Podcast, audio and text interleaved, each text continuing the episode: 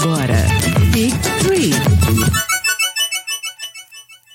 E aí, gigantes! Que prazer imenso estar aqui na companhia de vocês mais uma vez para um episódio do Big Tree que vai dar o pontapé inicial numa série que, olha, na boa, essa série promete muito. Eu tô muito feliz de estar tá, de tá produzindo esse conteúdo aqui para vocês. Meu nome é Renan Alonso, falo de Bangu, não existe mais quente. E do meu lado, hipoteticamente falando, meu amigo Cadu Lopes. Fala, Cadu! Fala, Renan! Estamos de volta com mais um Big Tree. E vamos falar hoje daquela coisa que a gente ama pouco, que é basquete.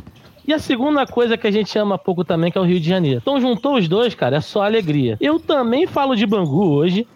Mentira, existe mentira, mentira, mentira. Existe... Você mora em Realengo, você é invejoso. Você, você, você, você não põe a palavras na minha boca, senhor Renan. Estou falando de Bangu sim, porque hoje eu estou de um local diferente. Eu estou. Existe mais quente? Não sei, mas igual aqui, não, não, não, no Rio não tem, entendeu? E hoje a gente vai falar disso tudo com convidados mega especiais. Ô, oh, rapaz, caraca, só alegria estar aqui com esses convidados. Mas, explicando para o nosso ouvinte, a gente está começando hoje a série Cidades que Amamos. A gente vai falar sobre as cidades onde a gente mora, onde a gente começou a ter o nosso, o nosso relacionamento com basquete, onde a gente aprendeu a jogar, curtir, amar esse esporte. E Estamos aqui na companhia de pessoas muito especiais, pessoas que estão super ligadas ao basquete na nossa cidade, o Rio de Janeiro. E vamos lá, vamos dar as boas-vindas a cada um deles. Vou começar pela pessoa mais nova, pela pessoa em ordem alfabética. Tem várias maneiras de começar por ela, mas não poderia começar melhor. Seja bem-vinda, Mari, diretamente da Zona Sul, do Aterro do Flamengo. Ei, ei, tudo bem? Obrigada pelo convite. Prazer imenso estar aqui com você, Mari. Diretamente, agora vamos, vamos, vamos pegar o trem até o Cesarão? Até Santa, até Santa Cruz. Pega, chegar lá no Cesarão e vamos falar com duas figuraças. Eu vou seguir aqui a ordem alfabética, continuo. Muito boa noite, a gente está gravando esse episódio à noite. Boa noite, Tony Boss. Seja bem-vindo. Salve, salve família. Mó prazer estar aqui com vocês. Obrigado pelo convite. É... Queria mandar um abraço para todos os amantes do basquete do Rio de Janeiro. E aí, Mari, tudo bem? Sou teu fã, tá, gata? É isso aí, emocionando desse jeito. Tamo juntasso, galera. Agradecer a galera da produção do Big Tree e tamo junto. Eu deveria, eu deveria fazer, aqui, inclusive, aqui um corte, um corte do editor, porque rolou, rolou discussão nos bastidores, mas não vamos entrar nesse momento, não. Não vamos entrar nesse momento, não. Polêmica, não, não, polêmica no Big Deixa quieto, deixa quieto, deixa quieto. Vou deixar, vou deixar quieto. E se vocês ouvirem agora barulho de medalha, tá? Não estranhem, porque a pessoa que tá chegando agora fez questão de trazer a medalha que ele ganhou da prefeitura. Tá, tá balançando, tá timentando. Eu tô ouvindo daqui. Seja muito bem-vindo, meu querido WG Barulho. Ô, meu irmão, muito barulho a todo mundo. Valeu, Mari, valeu, Tony, galera do Big Tree, a galera do, do mundo, né? Que tá vendo isso daí. Acho que isso aí tem condições de, de romper barreiras e vai para muita gente. Eu acho que é um grande momento poder falar do esporte, falar do basquete, falar de vida e poder estar tá passando para as novas gerações que a gente pode é, conseguir abrir caminho com o esporte. Vamos junto. Pô, que delícia, cara, que delícia. Olha, vai, hoje, o episódio de hoje promete muito, promete muito, porque vai ter muita história boa para contar e eu espero que seja, como o WG acabou de falar, uma inspiração para muita gente que estiver ouvindo, ouvindo a gente nos fones de ouvido. Mas é, eu apresentei vocês e agora, agora vai, vem um momento orgulho, porque enquanto eu e o Cadu, a gente está sei lá, gravando podcast, batendo pelada no Ponto Chique em Padre Miguel. Inclusive, se o Ponto Chique de Padre Miguel pudesse falar, ele contaria várias histórias do Cadu decidindo jogos. Só não digo para que time, tá?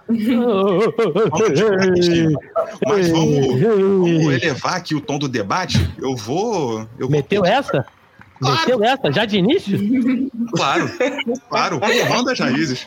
Mas vamos levar aqui o debate, Cadu, porque se deixar só eu e você, esse negócio não vai prestar, não. Eu vou, eu vou jogar, jogar a bola para a Mari para falar um pouco do projeto dela, o, o Mulheres em Quadra, o, e de todo o trabalho bacana que elas fazem é, lá no Aterro do Flamengo. Conta um pouquinho pra gente, Mari. Ei, gente, tudo bem? Então, o, o meu projeto antes se chamava Wolves Girls, mas já que ninguém conseguia falar esse nome. eu conseguia, eu anunciava certinho nos eventos, eu juro por Deus. Direitinho. Eu dei direitinho, o resto do mundo não. Então. e a gente mudou para o nome mais para o nosso objetivo, porque Mulheres em Quadra é autoexplicativo porque o objetivo do projeto é botar as mulheres para jogar, para você chegar numa pelada em qualquer lugar do Rio e ver mais mulheres jogando. Então, o que a gente faz? Todo sábado, três e meia, na Terra do Flamengo, a gente dá treinos abertos para qualquer uma. Independente se já jogou como federada ou se nunca tocou numa bola. Então, a gente dá esse espaço que, além de poder fazer um exercício, pelo menos uma vez na semana, tem isso de ter uma integração, de você socializar, fazer amigas, poder conversar é um momento assim de diversão e poder praticar o esporte. Inclusive, eu lembro até, eu lembro até hoje, o, a primeira vez que eu passei ali pelo aterro, eu olhei, pro, eu olhei pra quadra e. Cara, é uma visão que não deveria ser tão, é, tão sabe, tão, tão chamativa você olhar e falar: caramba, olha, só tem meninas em quadra. Mas, cara, aquilo ali me deixou assim tão, tão feliz. Eu abri um sorrisão na hora que eu falei: pô, que maneiro. Que maneiro. E hoje eu consegui trazer a pessoa que organiza isso para gravar com a gente, cara. Ai, Luigi. Ô, Vitória. Ô, Vitória. Vamos lá, deixa eu pegar aqui a, a minha lista com 30, 39 projetos e contando que o Tony Boss toca. Porque, como eu, como eu, brinquei aqui com ele, o Tony ele tá em tudo quanto é canto. Então, vamos lá, Tony. Fala aí por onde, por onde você anda, o que, que você anda tocando, porque é, é bastante coisa. Cara, então, é, a minha saga, na verdade, ela começou em 1993, né? O WG sabe melhor do que ninguém, ele estava com a gente. Quando a gente foi no campeonato de basquete no, no lá no terraço do Madureira Shopping Rio. Olha a fase em cima do Madureira Shopping Rio estava tendo Street Ball Challenge de uma marca de tênis que eu não vou dizer porque eu não estou ganhando para isso. ainda não, ainda não. Então era um campeonato de basquete com vários DJs de hip hop e eram músicas que eu ouvia na MTV, né? E quando eu entrei naquele local que eu escutei hip hop, Ray, oh, hey, Snoop Dogg. Oh, oh. Cara, eu pensei assim, falei, que isso, cara? Onde é que eu tô? Eu tô, eu tô em Nova York, eu tô no Brooklyn, o que, que é isso, irmão? Eu falei, é isso que eu quero ouvir pro resto da minha vida. E eu pensei, cara, como é que eu faço pra ouvir isso? Aí um amigo nosso falou que rolava charme no, no disco voador de Marechal Hermes. Só que eu sempre fui muito ligado é, é, é, à cultura norte-americana, né? Não que eu não ame a minha cultura nacional, eu amo minha cultura nacional, mas é a opção de você poder ouvir a voz da rua, a voz da quadra. Essas coisas me atraem muito, entendeu? Não sei se é porque a gente é um país muito ligado ao futebol, então eu acabo não me identificando muito, né? Se dependesse do meu pai, eu jogaria futebol. Mas eu me apaixonei pelo basquete desde a primeira vez que eu vi. Então, o basquete estava sempre linkado com hip hop, no grupo de dança, na minha carreira de rapper. E quando eu recebi o convite da CUFA para poder implantar escolinhas de basquete nas comunidades que eles tinham base, é, criar o primeiro time de basquete de rua e trabalhar na produção da primeira Liga Brasileira de Basquete de Rua e ser a voz disso tudo, eu vi que, cara, não dava para pensar só na caixinha né? Eu queria ir além das quadras do Cesarão, da Zona Oeste.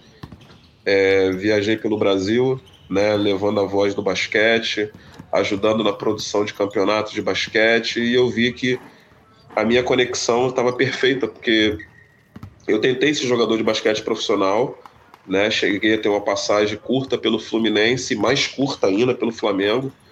Foi muito frustrada, né, por causa de uma lesão que eu tenho no joelho até hoje, então eu parei e pensei, cara, se eu tivesse começado mais cedo, talvez eu, poxa, eu tivesse tido mais oportunidade.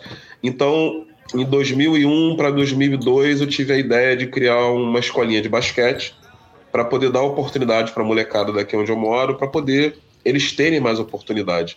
E isso se maximizou quando eu entrei na CUFA, e mesmo após sair da CUFA, eu continuei tocando isso e acabei ampliando essa ideia das escolinhas de basquete por um campeonato meu mesmo, de basquete de rua, que é o Circuito Rapping Game. Mas é involuntário todos os eventos de basquete que vão ter, a galera convida, a galera quer me chamar para ser MC, me ajuda para produzir, para mim isso é maneiríssimo, né? Um dos frutos desse, disso tudo é o meu filho, né, cara? Que ele nasceu no meio do hip hop, ele nasceu no meio do basquete, de forma natural, né? Ele criou a identidade dele, né? Eu nunca dei presentes relacionados a basquete para ele. Eu dei videogames com jogos de futebol, videogames com jogos de tiro, dei bola de futebol para ele. Se dependesse do avô, ele jogaria futebol, que meu pai jogava bola. Então, mas foi algo muito natural, né? Conviver nas festas de hip hop comigo, com os meus amigos, é, é, nascer ali no meio do projeto, né? O projeto começou em 2001, meu filho nasceu em 2005 e ele veio morar comigo quando ele tinha dois anos de idade. Então, como eu não tinha com quem deixá-lo, eu levava ele pro projeto e deixava ele sentadinho do lado de fora da quadra, quicando a bolinha dele. Mas foi involuntário que o tempo foi passando e ele quis sair de fora e, e veio para dentro. Aí o bagulho ficou doido de verdade. Coisa maneira de ouvir, cara. É, você mencionou a, a Libra e a Libra ela surgiu em qual ano? Você lembra? Em 2004 para 2005. Foi a primeira edição da Liga Brasileira de Basquete de Rua. A gente tinha os campeonatos, é, as, as seletivas estaduais nos estados né? O cara que jogava em São Paulo, o cara que jogava em Espírito Santo, o cara que jogava na Bahia, Belo Horizonte, até no Rio de Janeiro. Tinham as seletivas estaduais, é, algumas seletivas até esperavam acabar do Rio para eu poder ir lá apresentar. Isso aconteceu na seletiva do Espírito Santo. Eu apresentava do Rio de Janeiro, fazia minhas malas e ia para o Espírito Santo apresentar do Espírito Santo. Foi muito louco a parada, foi bem maneiro. E os times se classificando, eles vinham participar das semifinais, dos playoffs aqui no Rio, entendeu? Uhum. Cara, inclusive, assim, contei a história com a Mário, eu tenho que contar uma história com você, que a primeira, a primeira vez que, que eu vi o Tony Boss na minha frente, o Tony Boss estava comandando a, a quadra num evento desses da Libra na Praça da Guilherme, aqui, uh, aqui em Bangu. A Praça da Guilherme nem, nem era da maneira como a gente conhece ela hoje, ainda não tinha passado pela não obra. nem pronta, nem sonhava em estar pronta, não, era só um planalto. Não, não, era quem quem estava comandando inclusive era você o MC Max. MC, é, vocês, disput, vocês disputaram um contra um e ele saiu correndo. Disso eu lembro. Mas... que bom que você disso. lembra disso. ele saiu correndo. E foi ali que eu também conheci o basquete de rua, porque o pessoal me chamou, tava, o pessoal me chamou para jogar, né? Eu tava, se eu tava de tênis, era muito. Olha lá se eu não joguei de chinelo. Cara, eu tomei um drible tão desconcertante na minha vida que eu falei, ok, basquete de rua é isso. É melhor você falar que tava de chinelo. Porque é, eu... Obrigado. Obrigado. É, é, Obrigado. Ele devia, ele devia, estar de tênis mesmo. Eu conheço o Renan, ele é ardiloso. Ardiloso. Não, não, não, que isso, que isso, menino novo, não sabia nem o que tava fazendo ali. Eu falei, pô, caraca, tá acontecendo isso aqui, pô, quer jogar coisa e tal. Eu não vi a bola. Eu não vi a bola. Mas, enfim, vamos lá. Diretamente aí do, aí do, seu, do seu lado, lado, inclusive, foi convidado para gravando, gravando junto. WG, fala, fala aí um pouco do, do nosso querido Cultura na Sexta. Cara, Cultura na Sexta tem 16 anos, mas o que a gente tem aí de história aí junto com o Tony, junto com uma galera que é de Cesarão, Santa Cruz, já tem bastante anos, tem mais de, de 25 anos.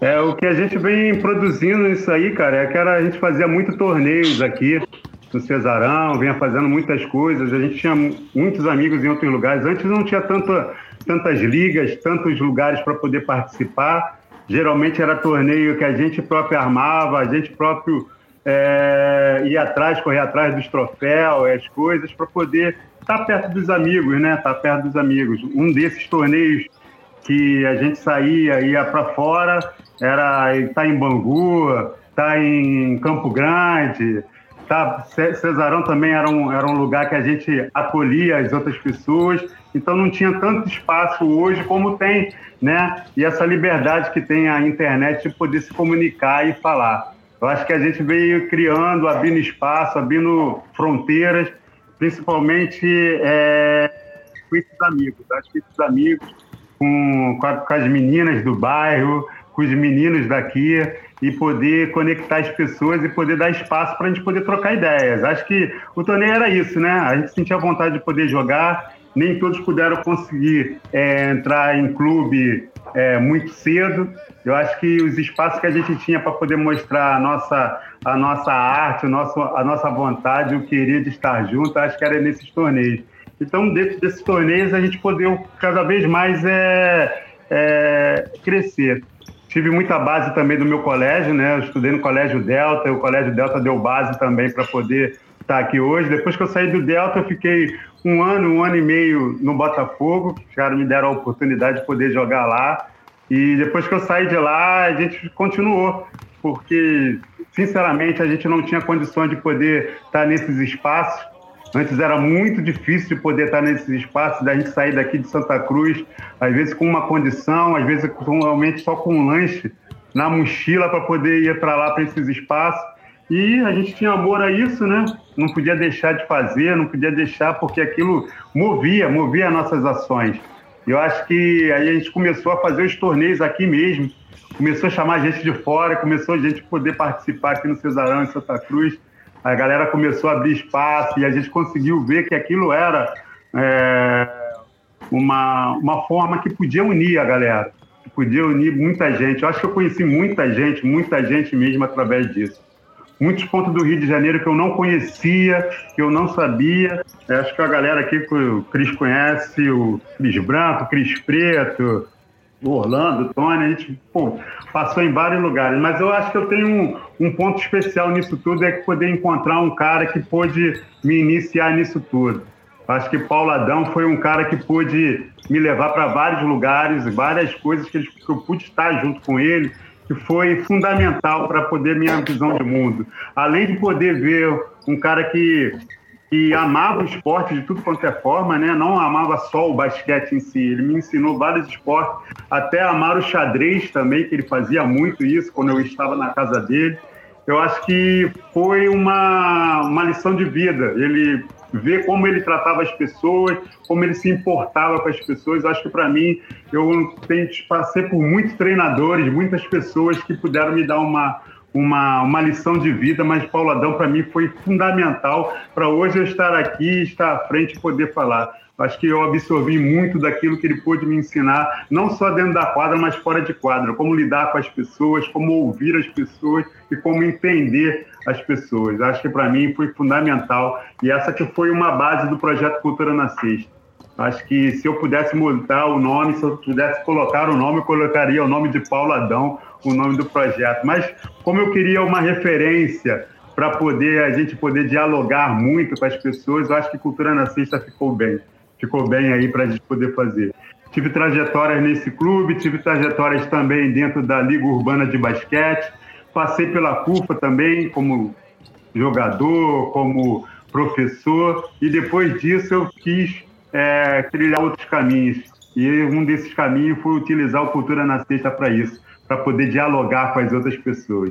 Essa é a minha história, meu irmão. Eu acho que há 16 anos com o projeto a gente vem é, criando, não só dentro da quadra, mas fora de quadra também, artifícios para poder dialogar com toda a criançada e juventude. Valeu? Pô, que sensacional, cara. Que coisa sensacional de, de se ouvir, que privilégio estar aqui podendo ouvir um negócio desses. E eu queria que você, eu queria, aproveitando que você mencionou Cultura na Sexta, que é um projeto assim maravilhoso, eu queria que você contasse um pouco pra gente da onde veio a inspiração, é, não só do logo, mas é uma coisa que está muito associada a você, que é girar a bola em cima da caneta. Como é que, como é que começou essa ideia aí? Cara, acho que foi uma brincadeira, uma brincadeira entre, entre amigos eu comecei é, a girar a bola, ver amigos que fazem esse, esse, esse, iniciou isso daí, acho que foi o Cris mesmo. O Cris Branco começou, um dos nossos amigos, a, a a bola. Eu também comecei a treinar e logo depois que eu machuquei o dedo, eu queria alguma base para poder continuar treinando com a bola, treinando com a bola. Aí eu utilizei a caneta, que foi uma, uma forma de poder criar esse símbolo e eu tive vários amigos, né, vários amigos de design que que pegaram essa, essa junção aí e fizeram o símbolo do projeto Cultura na Sexta. Acho que foi bem legal, deu uma amplitude, né? A gente, assim, conforme vai girando a bola, conforme vai fazendo, a gente é, vem criando meio uma marca do projeto, né? Que a bola representa esporte e a caneta representa educação, arte e cultura. Acho que esse foi um símbolo. Então, novamente dizendo para vocês, a gente vendo outras pessoas criarem, girar a bola e a gente começou a, a, treinar e a fazer também, e logo depois começou a colocar a bola na caneta, que foi se tornando um símbolo. Acho que veio uma junção, né? A gente teve vários amigos que puderam fazer essa, essa percepção, e ao longo do tempo, aos poucos, a gente foi introduzindo, e isso virou uma marca registrada, né, meu irmão? Uma felicidade imensa, porque é uma ideia muito forte, cara. É uma, uma ideia muito poderosa quando a gente vê essa imagem, quando a gente vê vocês se apresentando, fazendo, fazendo isso. É muito, muito lindo de ver, cara. E eu contei a história com todo mundo, eu tenho que contar uma história com o WG também, porque eu falei que o Tony Boss tá onipresente. O WG também não fica atrás, não. A sensação é de que ele tá em todo lugar. É, a primeira vez que eu vi o WG e o Cultura na Sexta foi no eu não lembro agora se foi no intervalo ou se foi antes de começar a apresentação do Harlem Globetrotters no, no Maracanãzinho. Sim. Vocês estavam lá e eu falei, cara, que hum. maneiro, cara. Olha o que esse cara tá fazendo foi e antes, tal. Foi antes, foi antes. Foi antes do jogo começar, né? Foi antes, é. antes do jogo começar. Foi isso. Mas teve gente... também no intervalo também. Teve uma jogo no intervalo do jogo que a gente fez e fez a abertura, né? Isso. Isso. Rolou, rolou é. essa parada. Eu lembro, de, eu lembro de ter visto o WG é, para quem conhece esse evento aqui no Rio de Janeiro, Salão Carioca, eu não lembro se é Salão Carioca do livro ou de leitura. Tu é, lembra, Cadu? De literatura jovem, eu acho. É. Salão Carioca no livro é meio que igual a Bienal do Livro, né? Mas sim, só que sim, feito, é. é feito no mês de novembro, né? A Bienal é, geralmente é sempre em setembro e o Salão do Carioca do Livro é meio que em novembro. Eu acho que é, uma, é um dos eventos que são similares, né? Mas com uma pegada muito mais jovem, né? Uma pegada mais geek, com livros Sim. muito mais didáticos para criança, literatura, enfim. O Salão Carioca do Livro é um grande, grande evento que tem do Rio de Janeiro. Acho que esse ano eu tenho mais uma edição aí, né? Porque tá com dois anos sem, sem ter edição. Eu uhum. acho que esse ano agora vem uma outra edição do Salão Carioca do Livro. Um bom, um bom lugar, cara, para poder trocar ideia e para é poder absorver conhecimento. É muito maneiro. Eu ando, aí o WG passa, eu falei, caraca, o WG tá até aqui, meu irmão. E, e uma coisa que eu não consigo esquecer foi quando eu tava na Praça da Guilherme e um belo dia apareceu o WG, o WG, é, galera, vamos jogar, não sei o quê. Eu caí no time do WG. Eu caí no time do WG, eu tava com uma bola, tava com uma bola muito próxima à sexta, dei uma de Ben Simmons, tá ligado? Contra o Atlanta. Era pra, eu, era pra eu subir, não subi. O WG olhou assim pra mim: É pra você subir, meu irmão, pra você subir. Sobe, sobe. Tive a oportunidade de, na mesma partida, ter uma bola, subir, fiz a sexta. Pô, meu irmão, o WG fez uma festa comigo, cara, nem eu acreditei. nem eu acreditei naquilo. Tá? Ah, então fechei aqui o ciclo que tinha, tinha que contar isso aqui de novo. Pô, mas. eu, tinha, eu, tinha que falar, eu tinha que falar, pô, já joguei uma pelada com o WG, mano. Ele não faz a menor pô. ideia, mas eu já joguei. Faz parte, claro. Eu já joguei. Eu queria, inclusive, queria mandar um abraço pra galera que joga barra jogava na Praça Guilherme da Silveira também, é outro, outro é. ponto aqui que a gente é, se reúne para jogar um basquete. Faz tempo que não, que não joga, mas espero que a gente volte a. Edmilson, Preto Jóia e companhia. Edmilson, Preto Jóia e companhia. Essa galera Isso toda. Essa, Essa galera, galera toda. Uau! eu vou mandar, vou mandar um salve falar que eu tô aqui com vocês, eu, só, pra, só pra deixar com inveja. Mas. Ô, Renan, deixa... Renan será, será, que a Mari vai se divertir se ela for lá ver a galera jogar? Pô, meu irmão, vai. O dia que, o dia, o dia que ela vê, que ela vê o, preto, o Preto Joia arremessando como se fosse um bom jogador, coisa, coisa que ele não é. Não, pô, e reclamando com os amigos de equipe. Porque ele errou por causa de algum amigo da equipe dele.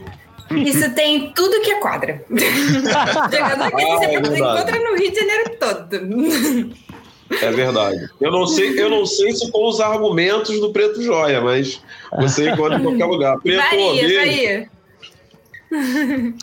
eu, queria, eu queria agora joga- jogar a bola para tanto pro Tony quanto, quanto pro WG para fazer uma pergunta. Vocês são nascidos e criados aqui no Rio de Janeiro, aqui em Santa Cruz? Vocês têm essa relação com a cidade desde sempre? Sim. Sim, sim. É, Assim, é, eu sempre morei em Santa Cruz, né? Eu vim morar no Cesarão quando eu tinha menos de dois anos, assim minha mãe me contou, né, gente? Olha só. E vocês não vêm me pedir cartão de passagem, passaporte, por nada não, que eu não tenho. Minha mãe me contou e foi assim que ela falou. Quando eu ia fazer dois anos, ela me trouxe para cá pro Cesarão. E desde então eu sempre fiquei por aqui. Né? Tive uns problemas na minha adolescência. É, acabei sendo colocado para fora de casa pela minha mãe. Passei umas dificuldades, cheguei a morar na rua durante um tempo. Morei numa comunidade aqui do lado chamada Rolas, né? Que hoje em dia a galera Uhum. apelidou de Rodo. Mas fica tranquila, tá, gente? É uma comunidade super tranquila, é, é pacífica, de boa. Mó esse paz. apelido, não sei nem por que que botaram esse apelido, né, WG? É. Então eu fui morar nessa comunidade, fiquei lá um tempo. E antes de eu morar lá, eu tinha dado aula de street dance num conjunto aqui próximo chamado São Fernando. Né? Eu Uhum. dei aula de street dance no projeto Curumim da prefeitura. Como eu já tinha o projeto do César Park Dance, que a gente dançou com hip hop, fomos campeões no disco voador, eu era coreógrafo e tal. Então isso facilitou com que eu recebesse esse convite para poder trabalhar com crianças de 8 a 15 anos nesse projeto Curumim da prefeitura. Então eu fui trabalhar lá dando aulas de street dance e hip hop. E cara, foi foi foi magnífica a sensação, né? Eu consegui transformar o bairro, sabe? Meus alunos eram filhos para mim, acabaram virando amiguíssimos meus hoje em dia. Eu vejo eles velhos, é muito engraçado ver eles com mais filhos que eu. É, e cansados, não aguentam mais dançar, não aguentam mais jogar basquete. Então, nessa época que eu morava nessa comunidade, estava tendo uma troca de facção, estava muito violento. E a diretora dessa creche, ela trabalhava no conselho tutelar. Então, ela estava entrando na vila onde eu morava para entregar uma intimação. Então, era uma vila com 66 quartos, né? Era uma coisa bem humilde, tinha todo tipo de pessoa que você possa imaginar. E quando ela me viu, ela, Tony? Eu falei, oi mãe, que eu chamava ela de mãe. Ela, o que, que você tá fazendo aqui? Eu falei, eu tô lavando louça, porque as pias eram compartilhadas, era no meio É. da vila. Eram cinco, eram cinco tanques de roupa e três pias de louça. Né? E eu tava lá, eu só lavava de dia, porque de noite as donas de casa era mó briga para lavar, então eu lavava de dia. Quando ela chegou, ela me viu, o que você tá fazendo aqui? Eu falei, tô lavando louça. Ela, não, não acredito, o que você tá fazendo aqui? Eu falei, não, eu vim morar aqui, tive uns problemas com a minha mãe e tal, minha mãe me colocou para fora de casa.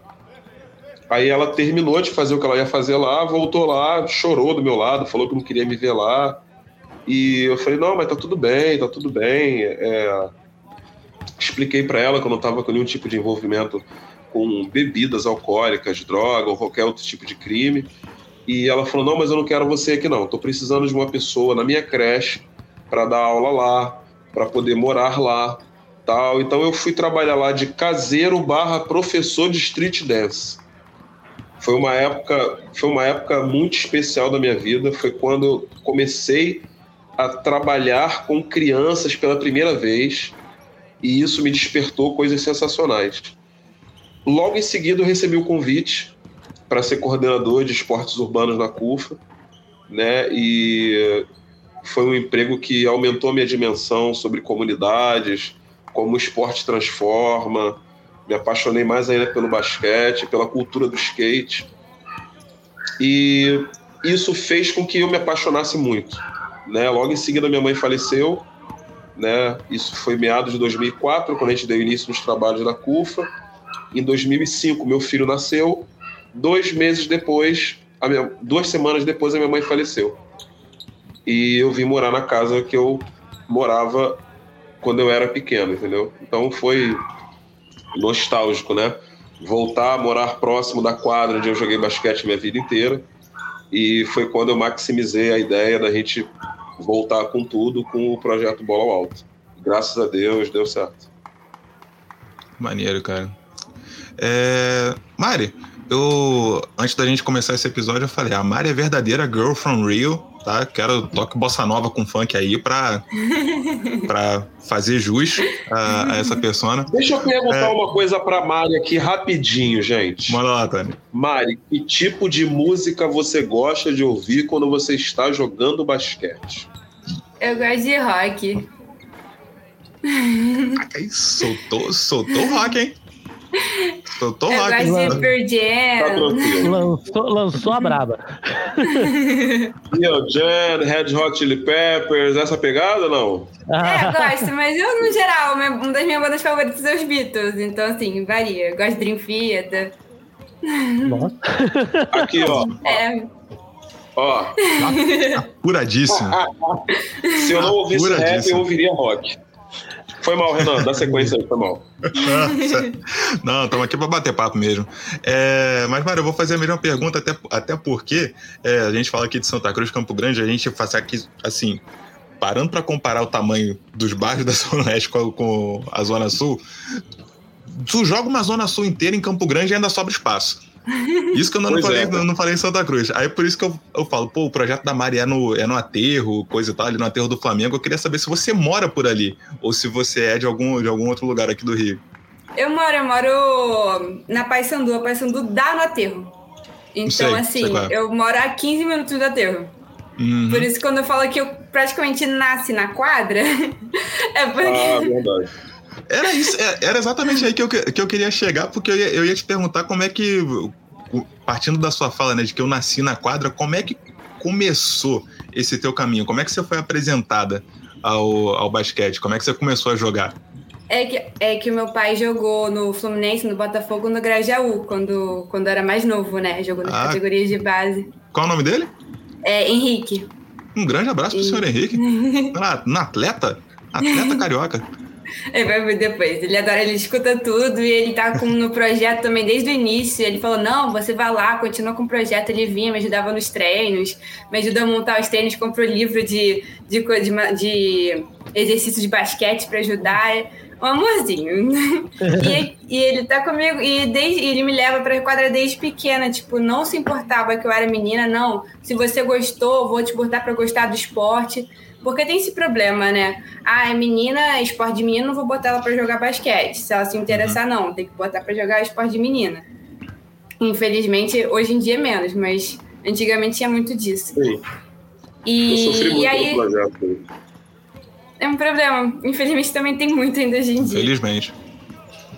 Sim, e eu tive a sorte de morar numa casa que meu pai não tem esse preconceito, meu- meus pais não têm esse preconceito. E ele, me levava assim, nenenzinha pra jogar, ele jogava pro lado, me deixava, ou com- se minha mãe estivesse lá com ela, senão com os, os velhinhos lá, na lateral da quadra, enquanto ele jogava. E aí, quando eu comecei a ficar mais velha, ele começou a me botar bola pra eu jogar, pra quicar, pra perder medo da bola.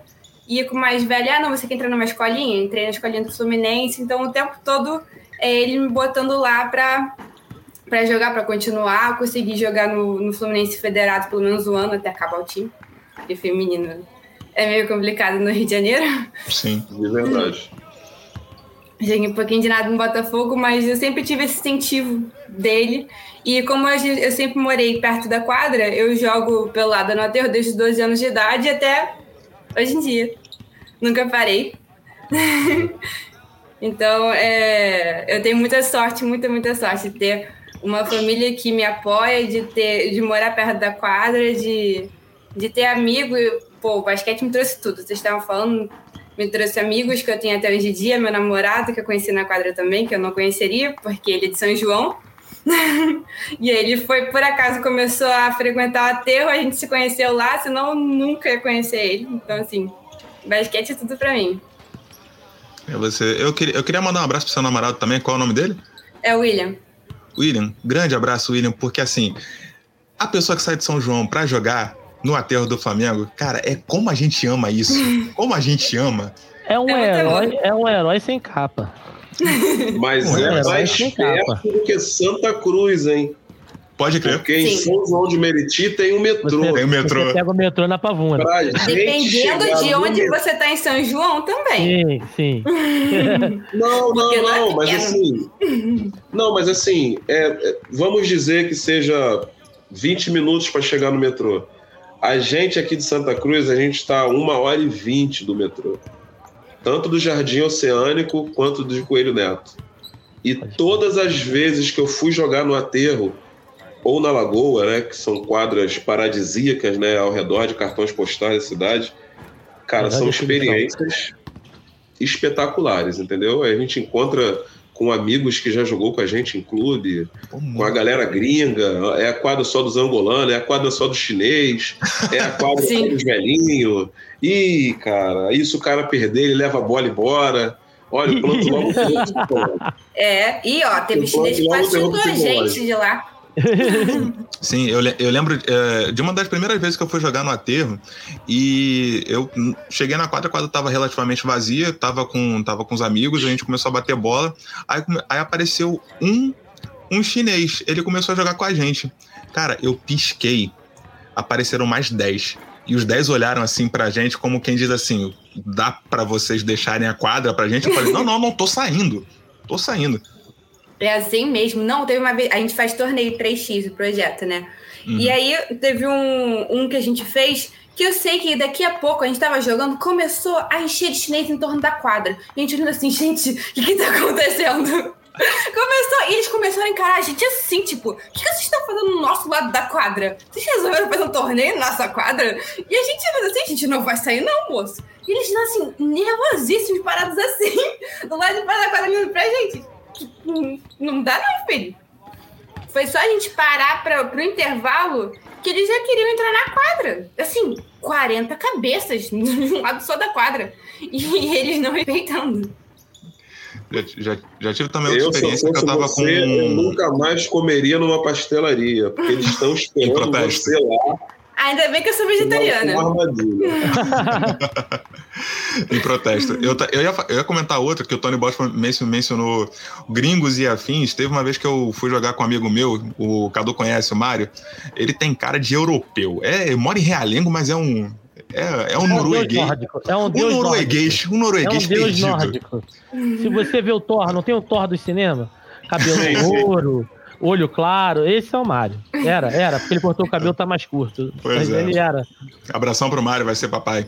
Mas eu fui jogar com o Mário e apare- apareceu um alemão. O alemão ele ficou tão feliz de ver o Mário que ele falou: Caraca, meu primo. E o alemão veio falando: "Ah, não, não, não, não, não sei o que. O Mário: Não, não, não, não, não, não, não. Só porque ele tem fuça de europeu mesmo. Mas, poxa, cara, é, essa- essas histórias assim são um negócio sensacional. E agora eu vou ter a honra de entrevistar, perguntar, meu amigo do coração, meu amigo do peito, meu parceiro de aventuras, meu Todinho. Cadu! Cadu, Meu todinho. você é meu Todinho, você é meu parceiro de aventuras. Cadu, Todinho como a é que-. Cadu, você, como é que é a sua relação com o basquete? Como é que isso, como é que isso deu na criação do Big Tree? Porque tudo, Nossa. Todo mundo tudo quer leva saber. tudo. É, é agora. Cara, começo de tudo, o basquete surgiu pra mim em 2002, né? Eu acho que quando chegou na Rede TV, um primo meu gostava muito de basquete. É o famoso Peixoto, que já apareceu em algumas narrativas do. Renan, na, na, na coluna do Renan. Ele me apresentou basquete, e aí eu falei, pô, gostei, tá aí, né? Um negócio que eu, que eu me interessei. E aí, ao longo dos anos, eu fui pô, amadurecendo aquela ideia. E aí eu acabei estudando com o Peixoto no segundo grau, onde eu entrei pra equipe do colégio ali em Madureira. E a gente começou a jogar junto, né? Então eu jogava muito ali no viaduto de Madureira, embaixo da onde tinha a CUFA, onde rolou muita coisa ali. A gente jogava ali mais pelada de vez em quando com a galera. É, e isso só foi aumentando, né, cara? Viaduto Negrão de Lima, aqui em Madureira. E, co- coincidiu de eu e o Renan, a gente tem um amigo em comum, um primo do Renan e um amigão meu, que é um Belino, que juntou nós dois, né? E aí a gente caiu na mesma quadra. Os dois, dois pernas de pau, né? Dois pernas de pau, não, dois braços de pau, porque a gente não arremessa, não arremessa Olha por nada. você. O Renan, o Renan, ele tem muita tá vontade. Vendo como até as nossas piadas a gente tem que mudar, cara? É, Você tá vendo como a gente é Eu- injustiçado? As nossas piadas a gente tem que mudar para poder fazer sentido no basquete, É, entendeu? o, o Renan, o, Renan, o Renan é um cara que ele, ele- a gente dizia que ele jogava dopado, porque ele vai e Ninguém, volta ninguém nunca provou nada. num sol de 50 graus, que é de bambu, ele vai e volta o tempo todo, defesa, ataque, a gente fala, Renan, calma que a gente tá fora de forma. Às vezes era um jogo sábado de manhã ou um domingo de manhã. Eu vou ser honesto com vocês, eu gosto de sair sábado à noite, eu tomo minha cerveja. E aí chega no domingo de manhã, a gente não tá no melhor, na melhor forma. A gente não tá no melhor ritmo. Desse Mas o, jeito. Renan, mas o Renan não, o Renan sempre era o coração do time, né? E juntou também com um rapaz chamado Mogli, que vem da selva carioca. É, e assim, nós três juntos, a gente começou o Big Tree na real, acho que foi em 2010, né? Quando o Mogli criou um, um blog chamado At The Builder. E aí convidou eu e o Renan para escrever. Porque o Big Tree, apesar do nome, não são três pessoas, né? A real é que são três São blogs. três páginas. se- três páginas de blog que se juntaram no passado. E, na verdade, é, as duas delas acabaram deixando de existir. Os caras, acho que eles pararam de produzir. O Mogli foi o único que deu segmento. E aí a gente deu, acabou caindo no podcast, né? E o podcast surgiu numa mesa de barra. A real foi essa, sabe? Nada mais conveniente que foi. A gente gostava muito de basquete, a gente acompanhava a NBA demais. A gente tava bebendo e o Mogli já era inserido nesse mundo de podcast. E ele virou e falou: Cara, bora fazer um sobre NBA. A gente já tá conversando sobre isso. Aí a gente, ah, bora lá, pô. Sabe? Bora ver no que vai dar. E, e aí a gente juntou com mais uns malucos de São Paulo, um maluco de Curitiba, Só um de maluco. Belém do Pará. Só maluco. Não é nem de Belém do Maluco. Pará, eu acho. É lá do é Pará. é- é maluco. é de Belém. Parava de é do Pará. E aí depois a gente foi cada vez mais trazendo mais pessoas, foi juntando e, e- aí deu nisso aí, essa coisa que a gente tem hoje, essa loucura. Uma loucura agradável, assim, de estar conhecendo mais gente. Eu acho que o Big Three é importante pra mim demais na questão do basquete, porque eu já amava, já gostava. E como eu disse aqui até antes na gravação, tá conhecendo vocês, com, esse com os projetos de vocês, eu acho que tudo vem graças ao Big Tree, sabe? E tem gente de fora do Rio que eu conheci, gente de- do Rio também, que a gente não tinha tanto acesso dentro de quadra. Eu sou peladeiro, mas eu não sou tão, tão peladeiro que nem o Renan, louco. Mas já fui em algumas furadas com ele, né? A gente já teve junto em vários momentos. Momentos de glória, momentos de ruína, a gente já teve junto. momentos que a gente fala assim, talvez não fosse necessário a gente ter vindo jogar hoje, era melhor ter ficado em casa. A gente não tá na nossa melhor fase. Quem nunca? É. Ah, Nunca. aquele, aquele jogo que tu vai que tu fala assim, hum, eu vou fazer aquela jogada que eu vi ontem no jogo. Tá, Você dá, dá dois tapas na bola e o corpo não responde, sabe? Que a gente fala, é, agora eu lembrei porque que ele é Tipo isso. profissional e eu sou amador. Ou então, Mas ou então já, teve, já teve o contrário, né? Você É. há de lembrar da, da apresentação que nós participamos no Dia da Consciência Negra. Nossa, isso aí tem que ser contado aqui. Isso É. merece ser contado porque Perrengue, perrengues de quadra, perrengues que a gente já passou, eu e Renan passamos por uma. Fazia uns quatro anos que eu não jogava basquete. Só via, só assistia, tá? Eu não entrava numa quadra. Renan me liga e fala: Cadu, amanhã a gente tem uma pelada.